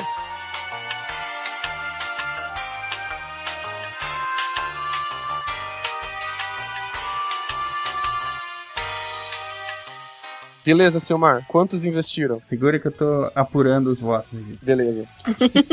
Quem, quem vai sacanear? No caso, o próprio Lucas deixou de investir. Não, eu sou mediador, eu não posso falar nada. Mas você tá no jogo também? Não, não tô no jogo. Eu vou Ah, sumir tá. com o dinheiro de todo mundo. Beleza, pronto. E aí, como é que foi? O Lucas sacaneou? Tá, todos investiram. Todos investiram, certo? Aê, então pô, todo mundo ganhou 100 Tô reais. rico. Pode depositar, eu mando a conta agora? Como que é? Só pra... O que, que a gente tira de exemplo nessa situação? Que às vezes existem bolhas por centenas de motivos no mercado financeiro. Mas às vezes aparecem bolha por nenhuma razão aparente. Não é porque os investidores acham que a empresa vai crescer, mas eles estão errados. Não é por causa de especulação demais. Não é por causa de informação errada. Simplesmente a bolha aparece. E existe um motivo para isso, que é exatamente essa rodada de investimento. Imagine que todo mundo investiu na ação de na ação da corporação maligna aqui, na corporação maligna do Lucas Barramute. Aí, como todo mundo investiu, o preço subiu. Na segunda rodada, esse jogo vai acontecer exatamente igual, mas com 100 jogadores. Todo mundo vai investir de novo. Na terceira rodada, esse jogo vai acontecer com mil jogadores. Todo mundo vai investir de novo. O preço da corporação ma- maligna Barramute, meu objetivo é a conquista, vai subir de novo. Todo mundo vai. Agora 10 mil pessoas vão investir, vai subir de novo. Até que chega uma hora que não tem mais mercado, não tem mais demanda, não tem mais investidores em potenciais. Todo mundo que queria, que poderia estar investindo, já está investindo ou decidiu não investir. Nesse momento, estoura a bolha. Que Eu acho que às vezes é até assim, ó. Chega uma hora que o o cara fala assim: peraí, não- será que tá valendo tanto mesmo essa empresa? Será que, será que não é o momento agora de eu vender e realizar esse lucro? Esse é o cara que decide não investir, entendeu? Esse, então, esse é o primeiro cara que fala assim: acho que agora é o momento de eu vender, porque eu já lucrei demais. Isso. E aí, isso. quando ele deixa de investir, todo mundo perde, todo mundo daquela rodada perde, e aí todo mundo daquela rodada vende, e aí todo mundo da próxima rodada vende porque tá desesperado que o preço vai cair, e aí o mercado fica nessa subida e descida, subida e descida, até que ele chega no equilíbrio depois de um tempo. Mas até aí a galera perdeu carro, perdeu casa, perdeu... Não só isso, isso é basicamente qualquer pirâmide. Exato, exato. Herbalife. Perfeito, as, as... Aí sim. Eu acho importante deixar claro que essa bolha ela acontece por dois motivos principais. Primeiro, porque as primeiras rodadas elas têm muita pouca chance de dar errado. Quando, quando a gente pula de 100 investidores para mil investidores, isso em um mercado com milhões de investidores é nada, é uma porcentagem pequeniníssima. Mas você está 10 vezes maior. Então o impacto disso é muito forte e o risco é muito pequeno. Aí dessa rodada de mil para 10 mil pessoas já é um pouco mais difícil. Pô, conseguir 10 mil investidores? Difícil. Mas o impacto que isso tem vai ser ainda maior. Então a cada rodada vai ficando mais difícil e a bolha vai crescendo mais devagar. Então a bolha ela é uma expressão logarítmica. Ela começa muito rápido, aí ela vai ficando cada vez mais Vai devagar. maturando, aí Isso. chega uma hora que ela... A segunda parte chave desse exercício é que eu fiz um exercício com um risco quase nulo. É muito, sim. seria muito difícil de não investir e o lucro é muito alto, então vale muito Mas eu a fiquei pena. tentado, eu fiquei tentado só pra sacanear. Só, só pra ferrar, né? É, Sempre tem. ah, Só pra ferrar o exemplo, Se o né? Guaxinim tivesse aqui, ele com certeza teria Certeza. falhado. Se, se eu- se o risco fosse menor, se eu falasse que eu não ia pagar, a não ser que. é, a- se eu só ia pagar 20 ou não ia pagar 100, o risco ou o custo-benefício fosse menor, aí você não, não tem. Por isso você vê, às vezes, microbolhas. Microbolhas que crescem rapidinho e já estouram, crescem rapidinho e Sim. estouram. É bom dizer que nesse exercício nós temos dois pontos de equilíbrio. Você tem um que todo mundo que tá, tá normalizado e você tem um onde a, onde a bolha tá prestes a estourar. E você vai ter essa variação, vai ficar entre onde as bolhas não acontecem e as bolhas estão acontecendo. São dois equilíbrios. Às vezes, quando você tem dois equilíbrios de Nash de força igual, você fica variando entre eles, o que explica muita volatilidade no mercado. É, pensando essa questão da bolha financeira como um dilema social, é possível a própria empresa é, manipular as suas ações? Sim, o que, o que as empresas fazem quando elas veem que isso está acontecendo, elas podem aumentar ou diminuir a política de dividendo delas. Quando ela aumenta os dividendos, tem uma queda. Quando ela anuncia dividendos, o preço do- da ação cai e depois ela sobe gradativamente e isso dá uma controlada na bolha. Ou ela pode recomprar parte das ações. Quando ela acha que está muito alto e que a bolha vai estourar e vai baixar muito, ela vai no mercado, compra um pedaço dessas ações e ela estabiliza de novo. E eh, isso chama signaling theory, seria a teoria dos sinais, que as empresas podem dar vários sinais pro mercado para que os acionistas não se matem. Na China, cara, isso acabou de acontecer e acabou de acabar com a economia da, do mercado financeiro deles. Quem acompanha as notícias financeiras, mais ou menos um mês atrás, ah, eles tiveram muitas maneiras online por aplicativo de muitos jovens e muitas pessoas de classe média e classe média alta começarem a investir por si mesmo, né? Sem, sem ir um corretor ou, ou, ou em um banco, investirem sozinhas. Foi isso que foi aquela explosão lá? Não. Aquela foi a bolha estourando. Esse aumento da demanda fez com que essa, e- exata, esse exato fenômeno que eu acabei de explicar acontecesse e acabou de estourar a bolha lá. Agora o mercado vai começar a normalizar de novo. Eu queria dar um exemplo de mercado que eu acho que é bem interessante porque é um jogo de ação que não é ação simultânea. É um jogo onde as, as os jogadores esperam a ação do outro. Eu acho que a gente tá dando bastante jogos de ação simultânea, talvez seja interessante. Então, esse, esse jogo é o seguinte: é uma, é uma situação real onde é, são empresas de aviação, de empresas de linhas aéreas competindo. Então, a Lufthansa ela tem um monopólio lá na Alemanha, ela, ela domina o mercado e a Deutsche ela pode entrar ou não. É uma decisão que ela pode fazer. Vou entrar nesse mercado ou não vou entrar nesse mercado. Só que no momento que ela começa a, a sondar, a, a Lufthansa fala assim: olha só, olha só, se você entrar aqui, eu vou retalhar, eu vou baixar os meus preços de uma tal maneira que você não vai sobreviver nesse mercado muito tempo. Lançou o desafio, né? lançou a ameaça. Então, a situação que a gente tem a seguinte: a primeira decisão é da Deutsche. Se a Deutsche não entra, a Lufthansa continua com, vamos supor, 10, que seria o mercado total. E a Deutsche zero, porque não ganhou, não perdeu nada, não investiu nada, não fez nada, tá tudo bem. Se ela entra, aí a gente tem duas situações. A Lufthansa vai responder. A Lufthansa pode fazer a retaliação ou não retalhar. Se ela não retalhar, elas vão dividir o mercado mais ou menos em dois. E aí cada uma vai ganhar quatro, porque elas vão ter os custos de, de marketing, não sei o quê. Então o cenário seria: a Lufthansa ganhava 10, e agora ela vai ganhar 4, e a outra 0, e agora vai ganhar 4, ok? Se a Lufthansa retalhar, aí a Deutsche vai ter que responder. Ela tem duas as- escolhas. Ou ela sai do mercado na hora que retalhou, e aí se ela sai do mercado, ela perdeu dinheiro que ela investiu. E a Lufthansa, então ela vai ficar sair com menos 3, e a Lufthansa vai sair com 6, porque ela baixou os preços. Ou a Deutsche pode ficar no mercado, e as duas se dão muito mal, porque as duas vão estar operando com preços proibitivos. Elas estão, tipo, muito abaixo do preço. O público vai estar sorrindo, e as duas tomam menos Estão pagando pra trabalhar. Perfeito, essa é a situação. Qual é a resposta desse jogo? Essa, a resposta desse jogo, ela é simples. Porque a Deutsche, se ela entra, no momento que a Deutsche entra, os resultados possíveis que ela vai ter é menos 3 ou menos 4. Porque lá na frente, ela, vai, ela sabe que vai ser retalhada. A Lufthansa, ela, ela só tem a ganhar retalhando, ela não tem a ganhar nada não retalhando. Porque retalhando, ela sabe que a escolha da Deutsche é sair e ela fica com 6 em vez de 10. Mas é melhor do que o 4 se ela não retalha. Eu sei, eu sei que os números talvez sejam difíceis de visualizar, mas, mas o que acontece é o seguinte: a Lufthansa vai retalhar com certeza, a Deutsche sabe que ela tem que retalhar com certeza, e portanto a Deutsche nunca entra no mercado e a Lufthansa consegue, só com aquela ameaça, manter o monopólio.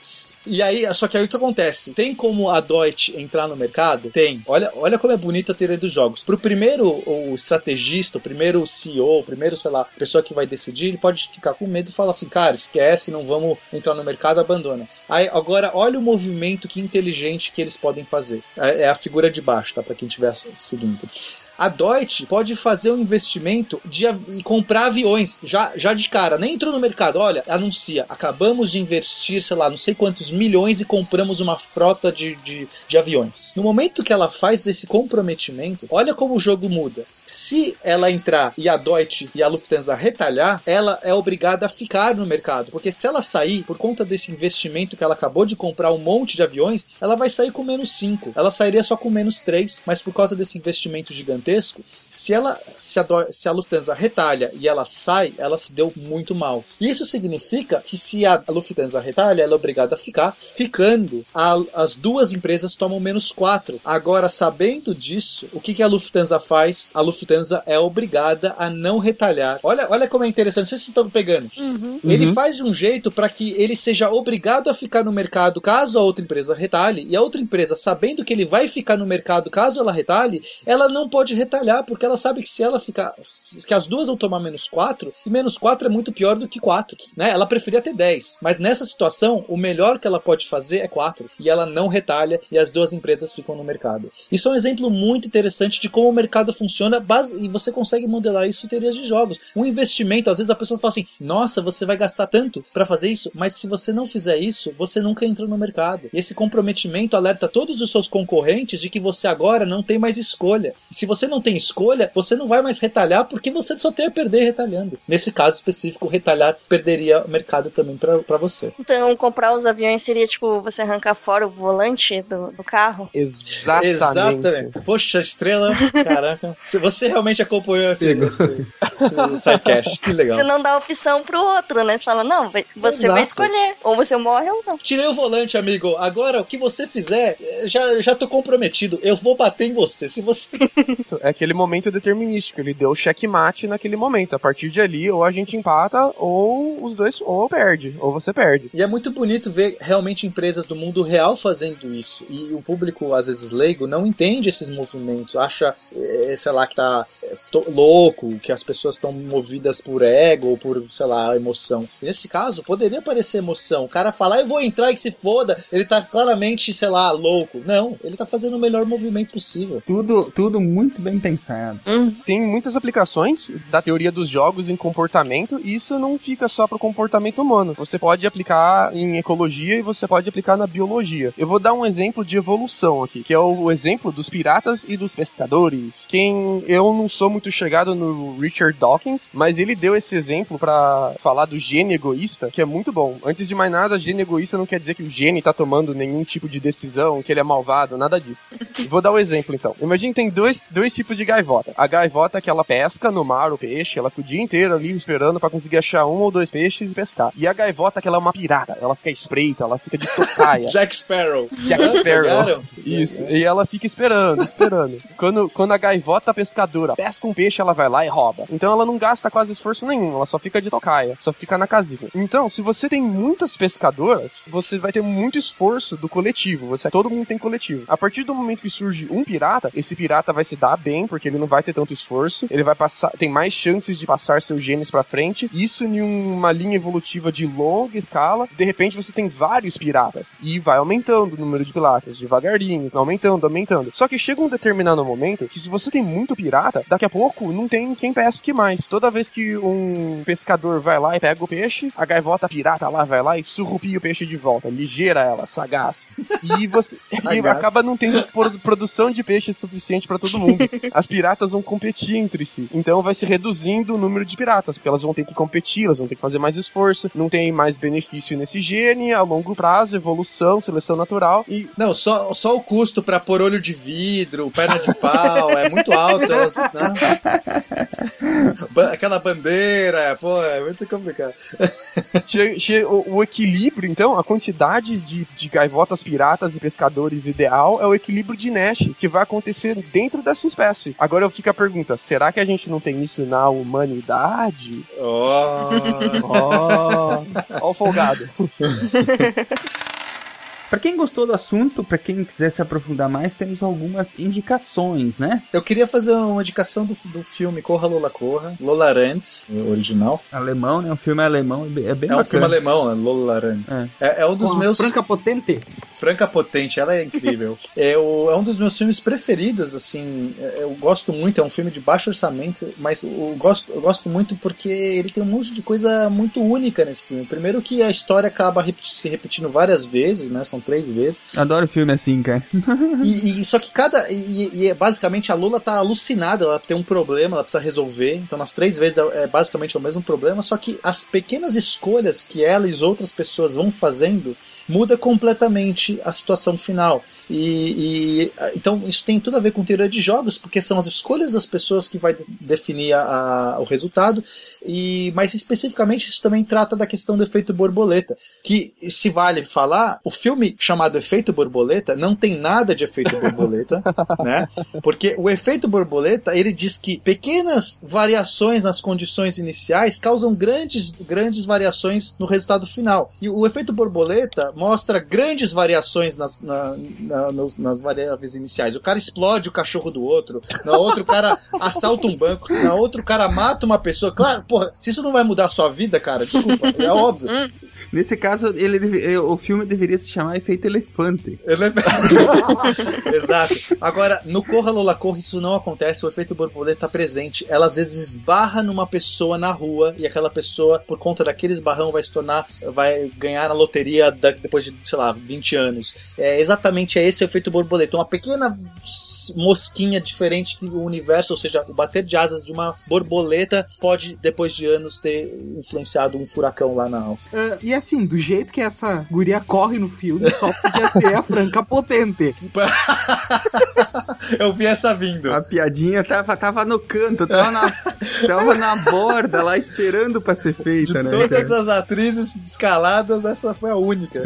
Um- uma, uma maneira bem simples de visualizar a teoria do caos, o efeito borboleta, é imaginar assim, ó. Você vai sair correndo e seu amigo vai sair correndo também. Mas vocês vão sair correndo e com um milímetro de ângulo de diferença um do outro. Depois de muito tempo, eu vou parar em um estado e o cara vai parar no outro. Então essa mínima diferença inicial de um pouquinho só de ângulo da nossa corrida fez com que a gente chegasse em países diferentes no final, entendeu? Perfeito. O que mais? Temos algum outro, alguma outra indicação? A propriamente brilhante do, com o Russell Crowe, que ganhou diversos prêmios e fala de uma maneira bem.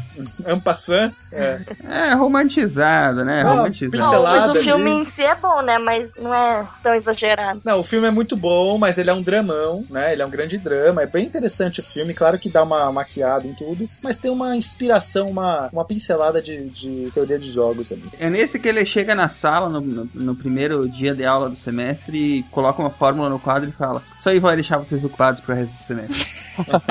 Sai e nunca mais volta? Eu acho que foi exatamente assim, inclusive. É. Digo que. Verídico. Isso, isso deve ser real mesmo. Eu, eu gostaria também de indicar um semestre inteiro de aulas da Universidade de Yale, que é uma das universidades mais famosas do mundo. Muito Eles bom, têm um semestre inteiro de teoria dos jogos de aula, online, em vídeo pra você ver, e tem a aula inteira escrita, você pode baixar o PDF com todas as anotações, e você pode fazer os exames, as simulações, as tarefas de casa. Você só não pode tirar um diploma no final da Yale. Cara, eu, eu fiz o curso de Stanford de teoria de jogos, fiz um e dois lá, nossa, muito bom. Eles têm uma plataforma também, é, eu fiz online, então convido vocês, entrem no site de Stanford, quem quiser fazer. Tira certificado, inclusive, porque você tem que fazer prova, você tem que. É exatamente como se você estivesse lá, só que você é, você é um aluno remoto. Eles te tratam igual um aluno normal. Então, assim, se prepare para estudar. É um dos cursos mais difíceis que eu já fiz, mas recomendo. É Game Theory. Quem fala inglês precisa, obviamente, assistir as aulas em inglês. E, mas para quem não quer fazer o curso, mas se interessou, tem o livro. O livro que a gente inclusive usou no curso. Chama Essentials of Game Theory. É do Kevin Layton Brown e do Yova Shohan, que são os professores. Esse livro é pago, mas você tem um outro que é o A Brief Introduction to the Basic, Basics of Game Theory, que está disponível na internet. Também é dos mesmos professores. É muito legal. A maior parte dos livros que nós citamos durante o programa, é, vai, a gente vai colocar os links diretamente para eles, porque eles já são de domínio público, né? E assim, eu super recomendo o, o curso e em específico também o material. Os professores estão realmente demais. Muito bom, foi um programa essencialmente para nerds, matemáticos. Ficou bem bacana. Agora nós só temos, só precisamos executar uma última tarefa. Vai gastar energia. Vai, vamos gastar energia porque nós temos que hon- honrar o, o- a O tradição, não, nós temos que honrar a tradição e citar o bebê gigante de fraldas, né? Ah, tá, o Prometeu já tá ok, não sei se tá. Eu sei, eu sei, eu sei, eu sei, eu sei, eu sei. Eles decidiram que a humanidade não deveria mais jogar o jogo, que o melhor pra humanidade era parar de jogar pra não perder no final. Então, eles deram pause. no- no Deram jogo. pause.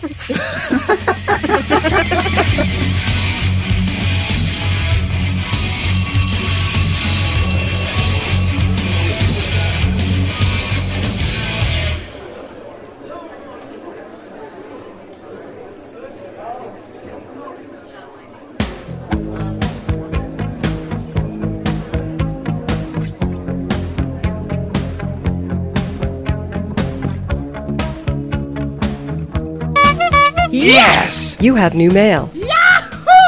Bem-vindos, amigos do Pause, ao Mural de Recados, a sessão onde a gente recebe comentários, feedback e tudo mais que vocês quiserem mandar pra gente. Eu estou aqui hoje com a Estrela. Olá, Marcelo, tudo bem? Tudo bem, só nós dois hoje. Aí conseguimos se livrar. Isso, isso. Tranca ali a porta, não deixa o Silmar entrar, não. Isso aí. Então, primeira coisa que a gente tem que lembrar aos ouvintes é que tem um site chamado os5melhores.com.br. Lá tem a categoria tecnologia, outros melhores podcasts brasileiros, onde cada um pode lá postar qual o melhor podcast, qual o podcast que mais gosta. E é o SciCast mais quatro. Tu pode escolher pra colocar lá. Tu pode dar de uma a cinco estrelinhas pra cada podcast, né? O primeiro, que- Uhum. o primeiro que tu colocar, tu pode deixar um recado pra esse podcast que a gente lê, a gente tá sempre de olho lá. E a gente tava. Chegamos a top 2, aí caiu pro top 3. À medida que os outros podcasts vão pedindo pros ouvintes votar, eles vão subindo. E começa a primeira vez que a gente tá pedindo pra vocês no podcast, né? E não pelo Twitter.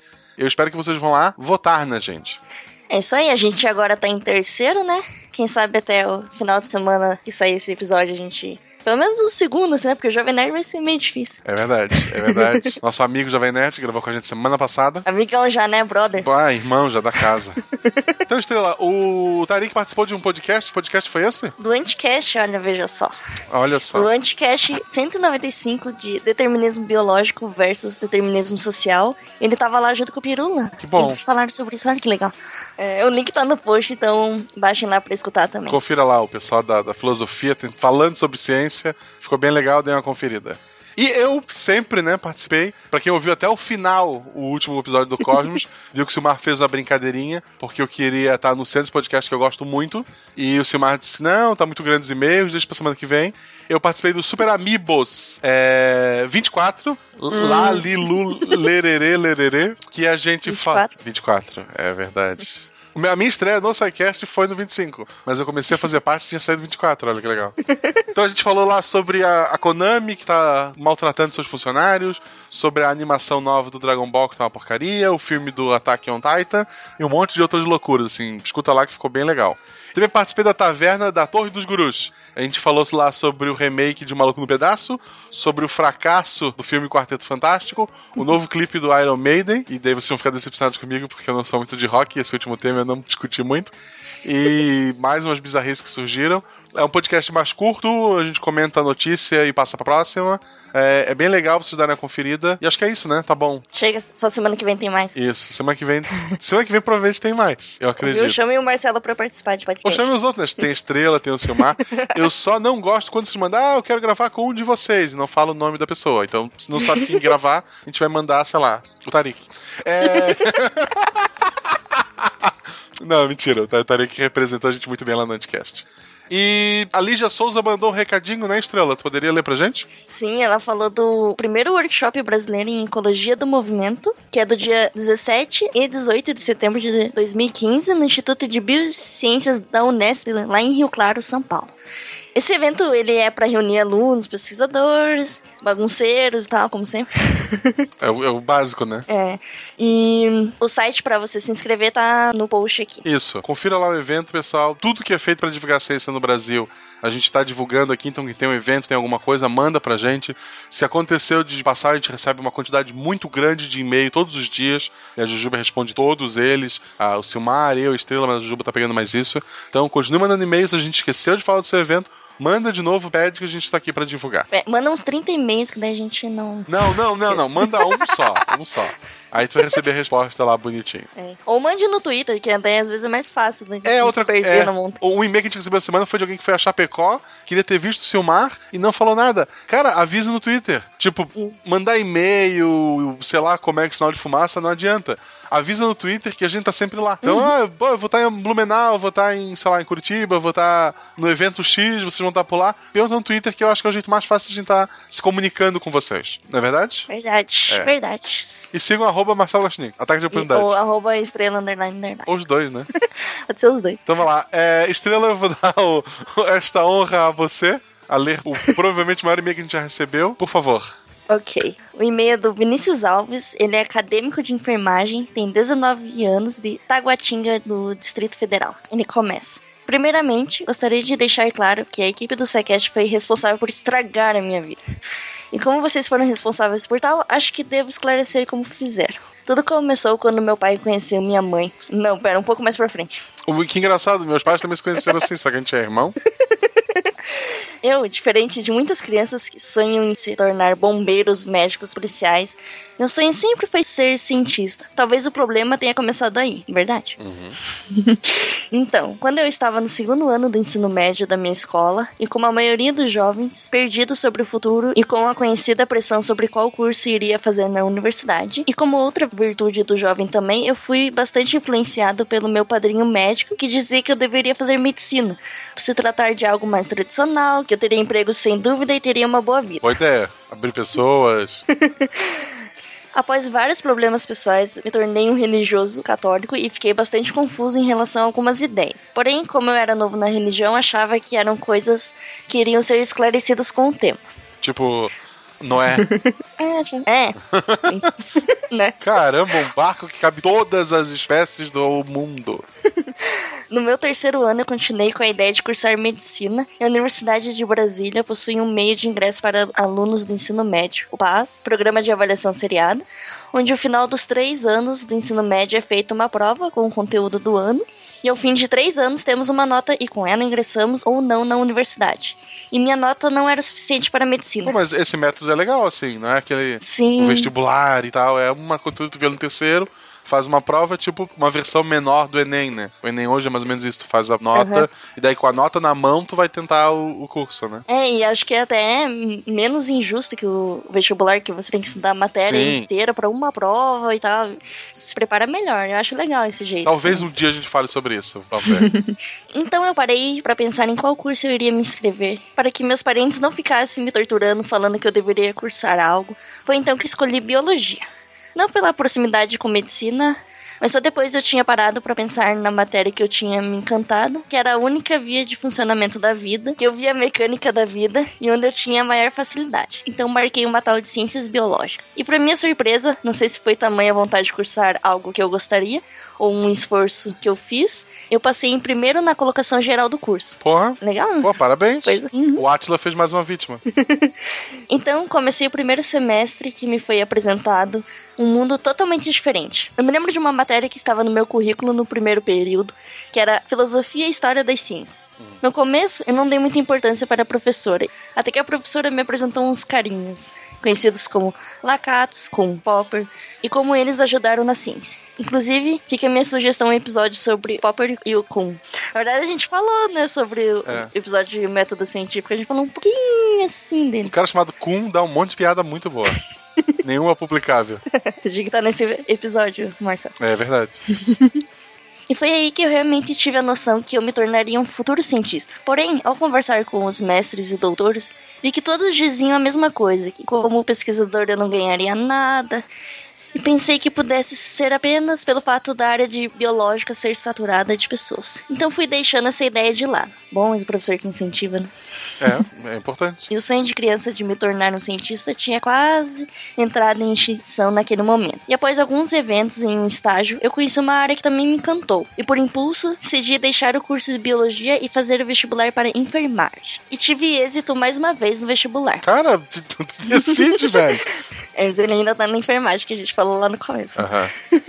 e tive êxito mais uma vez no vestibular. Entretanto, o desafio maior seria me acostumar com a metodologia ativa de ensino, que resumindo não temos aula, mas sim problema, mas sim um problema e temos que estudar em casa ou na biblioteca e tentar alcançar objetivos de ensino numa discussão em um grupo de poucas pessoas e um tutor. Que estranho, né? Loucura. Será que todo curso de enfermagem é assim? Porra, eu tenho uma história com o curso de enfermagem, mas vou deixar pra um outro programa. Medo. Em um desses problemas, teríamos que ver quais os possíveis caminhos que poderíamos tomar ao terminar o curso. E fiquei surpreso que até na enfermagem eu poderia me tornar pesquisador.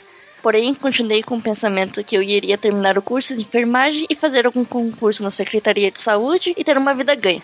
Pelo menos pela visão da maioria das pessoas desse país. Sim, com sorte casava com a médica ainda, bem. Esse é o golpe. E quando um dia, triste por saber que o meu podcast preferido naquela época, o Nerdcast, nunca faria um episódio sobre o filme Interestelar, que eu tinha achado tão fantástico, porém satirizado por quem não soube perceber as referências no filme. É assim, ainda bem que naquele episódio do, do SciCast sobre o Interestelar, só tinha gente que gostou do filme. Porque tu podia ter mudado muito a vida se eu tivesse lá, por exemplo.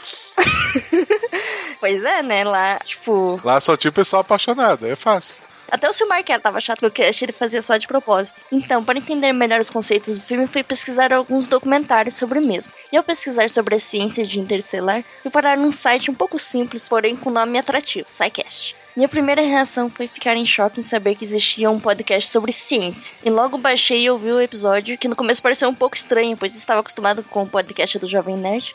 Porém, o SciCast conseguiu em apenas um episódio virar meu podcast preferido. Sim, respondendo a pergunta interna de vocês, eu fiz a maratona completa, inclusive repetindo os podcasts da melhor área, Biologia, S2. Hahaha.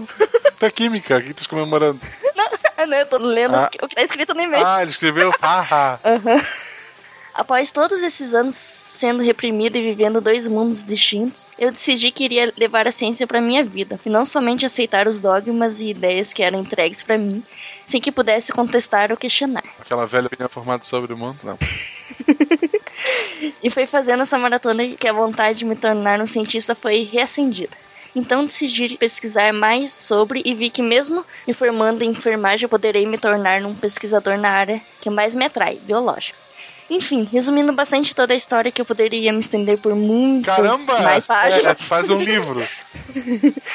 Mas irei encerrar aqui, mas claro, antes dizendo que sinto falta de vocês falarem bem no melhor filme do mundo já feito. Ah. Eu não acho engraçado. Eu tô lendo a risada. Eu acho engraçado o filmar. Exato. A gente só faz isso pra Sumar ficar nervoso. Brincadeiras à parte, eu venho aqui parabenizar-lhes pelo trabalho de divulgação científica feito pela equipe. Espero me tornar um patrono logo. Estou apenas esperando minha bolsa de estágio, pois acho que o projeto que vocês criaram merece todo o apoio. Obrigado. Abriu até o cara ganha no estágio, quer ajudar mais. É não, ganha um dinheirinho primeiro e depois tu ajuda a gente. Pois é. Não vai deixar de comer por causa do Psyche. Por favor. Vira um pesquisador super famoso, bem rico, daí ajuda a gente. Verdade. Já que é nossa culpa você escolher É, essa não, na profissão. verdade, no começo lá, vai ser médico dele, ah, não quero. Aí biologia. Ah, não, não, não quero seguir essa área que não seja pesquisador. Ah, enfermagem. Ah, você é pesquisador. Tipo, tentaram te salvar três vezes nessa história. Tu que caiu que. A culpa não é nossa. Então era isso esse e-mail? Peraí, acho que falta a última parte. Meu Deus. E por último, sinto-se culpados por fazer com que eu queira decidir minha vida para a ciência. Espero que vocês sejam culpados de fazer muitos jovens e potenciais cientistas virarem cientistas do amanhã. Obrigado, Psycast, por ter me dado um novo sentido na vida e por ter me ajudado a encontrar uma perdição em que eu estava vivendo. Poxa, a gente que agradece esse e-mail, né? Gigantesco. A gente escolheu ele porque ele representa vários ouvintes que mandam e-mail pra gente. Ah, vocês mudaram na minha vida, é, decidi minha faculdade por conta de vocês, ou mudei de curso e tal. A gente tá aqui pra pedir desculpa a todos vocês que se perderam nesse mundo. Mas. E esse pessoal da biologia põe tudo na conta do Atila. A culpa é dele, dessas, das pessoas escolherem este curso, né? Então. Pois é, mas obrigado pelo e-mail. É verdade, seja muito feliz nesse, nessa carreira que tu escolheu. E, sei lá, boa sorte, né? É, exato. Então eu acho que agora eu tenho que ler um e-mail igualmente gigante, né? Eba. Cara, assim, tinha vários e-mails que eu queria ler, mas esse e-mail é provavelmente o melhor e-mail que a gente já recebeu na história do Sycast. Sim, nunca vi uma coisa tão sincera cara. e profunda, né? Chorei três vezes lendo o e-mail dele. Sim, nossa, a gente divulgou pra todo mundo aqui no SciCast, todo mundo viu, o pessoal É, gostou. a gente tem, uma, tem as pessoas que leem pra responder, a gente tem a rede interna pra todo mundo, a gente divulgou. Lá no grupo do WhatsApp, que tem alguns ouvintes, a gente mostrou também, sem citar o nome, né? Agora a gente vai saber quem foi. Uhum. Então esse Bruno é do Bruno Gandolfo. Ele. A profissão dele é entusiasta de coisas boas. que ótimo. Ele deve estar desempregado. Tem 29 anos, é de São Bernardo do Campo. A mensagem dele é a seguinte: obrigado. Muito legal isso, né, Marcelo? Cara, em uma palavra, ele, sabe, ele, escreve, ele abriu lá o site do Gmail, abriu o negócio do e-mail, preencheu tudo. Ou no caso dele foi pelo o site do SciCast, né? Ele fez pelo nosso menu contato. Uhum. Ele foi lá, preencheu pra mandar um obrigado. E o melhor foi a resposta que o Silmar mandou pra ele. De nada. De nada. Falar nada. Minha assinatura tem a do Silmar. Então, obrigado também, Bruno. Obrigado por gostar da gente, Por por, fazer esse ouvir. equilíbrio, né? Uma mensagem gigantesca, uma mensagem pequenininha. Acho que a gente se vê semana que vem, com mais um podcast maravilhoso. Esse vai ser agora o 97, né? Esse é o 97, semana que vem é o 98. Isso. Quase o 100, gente. E você sabe o que isso significa, né? Nada. Sim. Vamos nessa. Deixa eles na expectativa. Não, não. Você deixou eles na expectativa pro episódio da semana passada e deu certo, mas. Foi legal, a maioria das pessoas vieram falar, porra, eu já imaginava, porra, que legal. Aí teve gente que falou, ah, era isso, sim, era isso, cara. Queria o quê? Sabe? Ah, vamos ter um programa na MTV agora. Com o Obama, sei lá. É, o Obama. A gente, vai, a gente foi convidado para ser a equipe do novo ministro da Educação. Em Silmar para Ciência e Tecnologia. Não, pô, a gente tá no mundo do podcast. A gente chegou no ápice da nossa. Acho que a gente podia até parar no 100. Pois é, né? Tem que parar por Eu cima. acho que a gente tinha que parar no 100. Mas como a gente já tem gravado até o 100 e pouco, então assim. O É. 150 acaba, gente. Acaba. É. Fica aí a dica.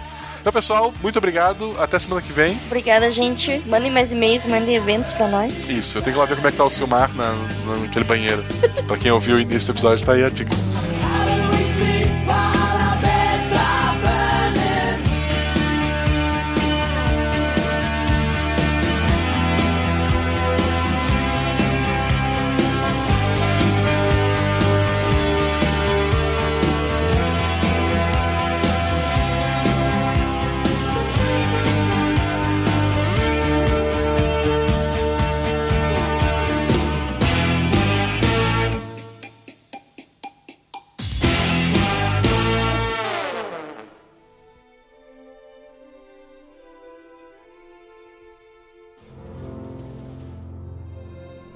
Se a ciência não for divertida, então alguma coisa é errada. Tem que ser divertida, a coisa mais divertida que tem é a ciência.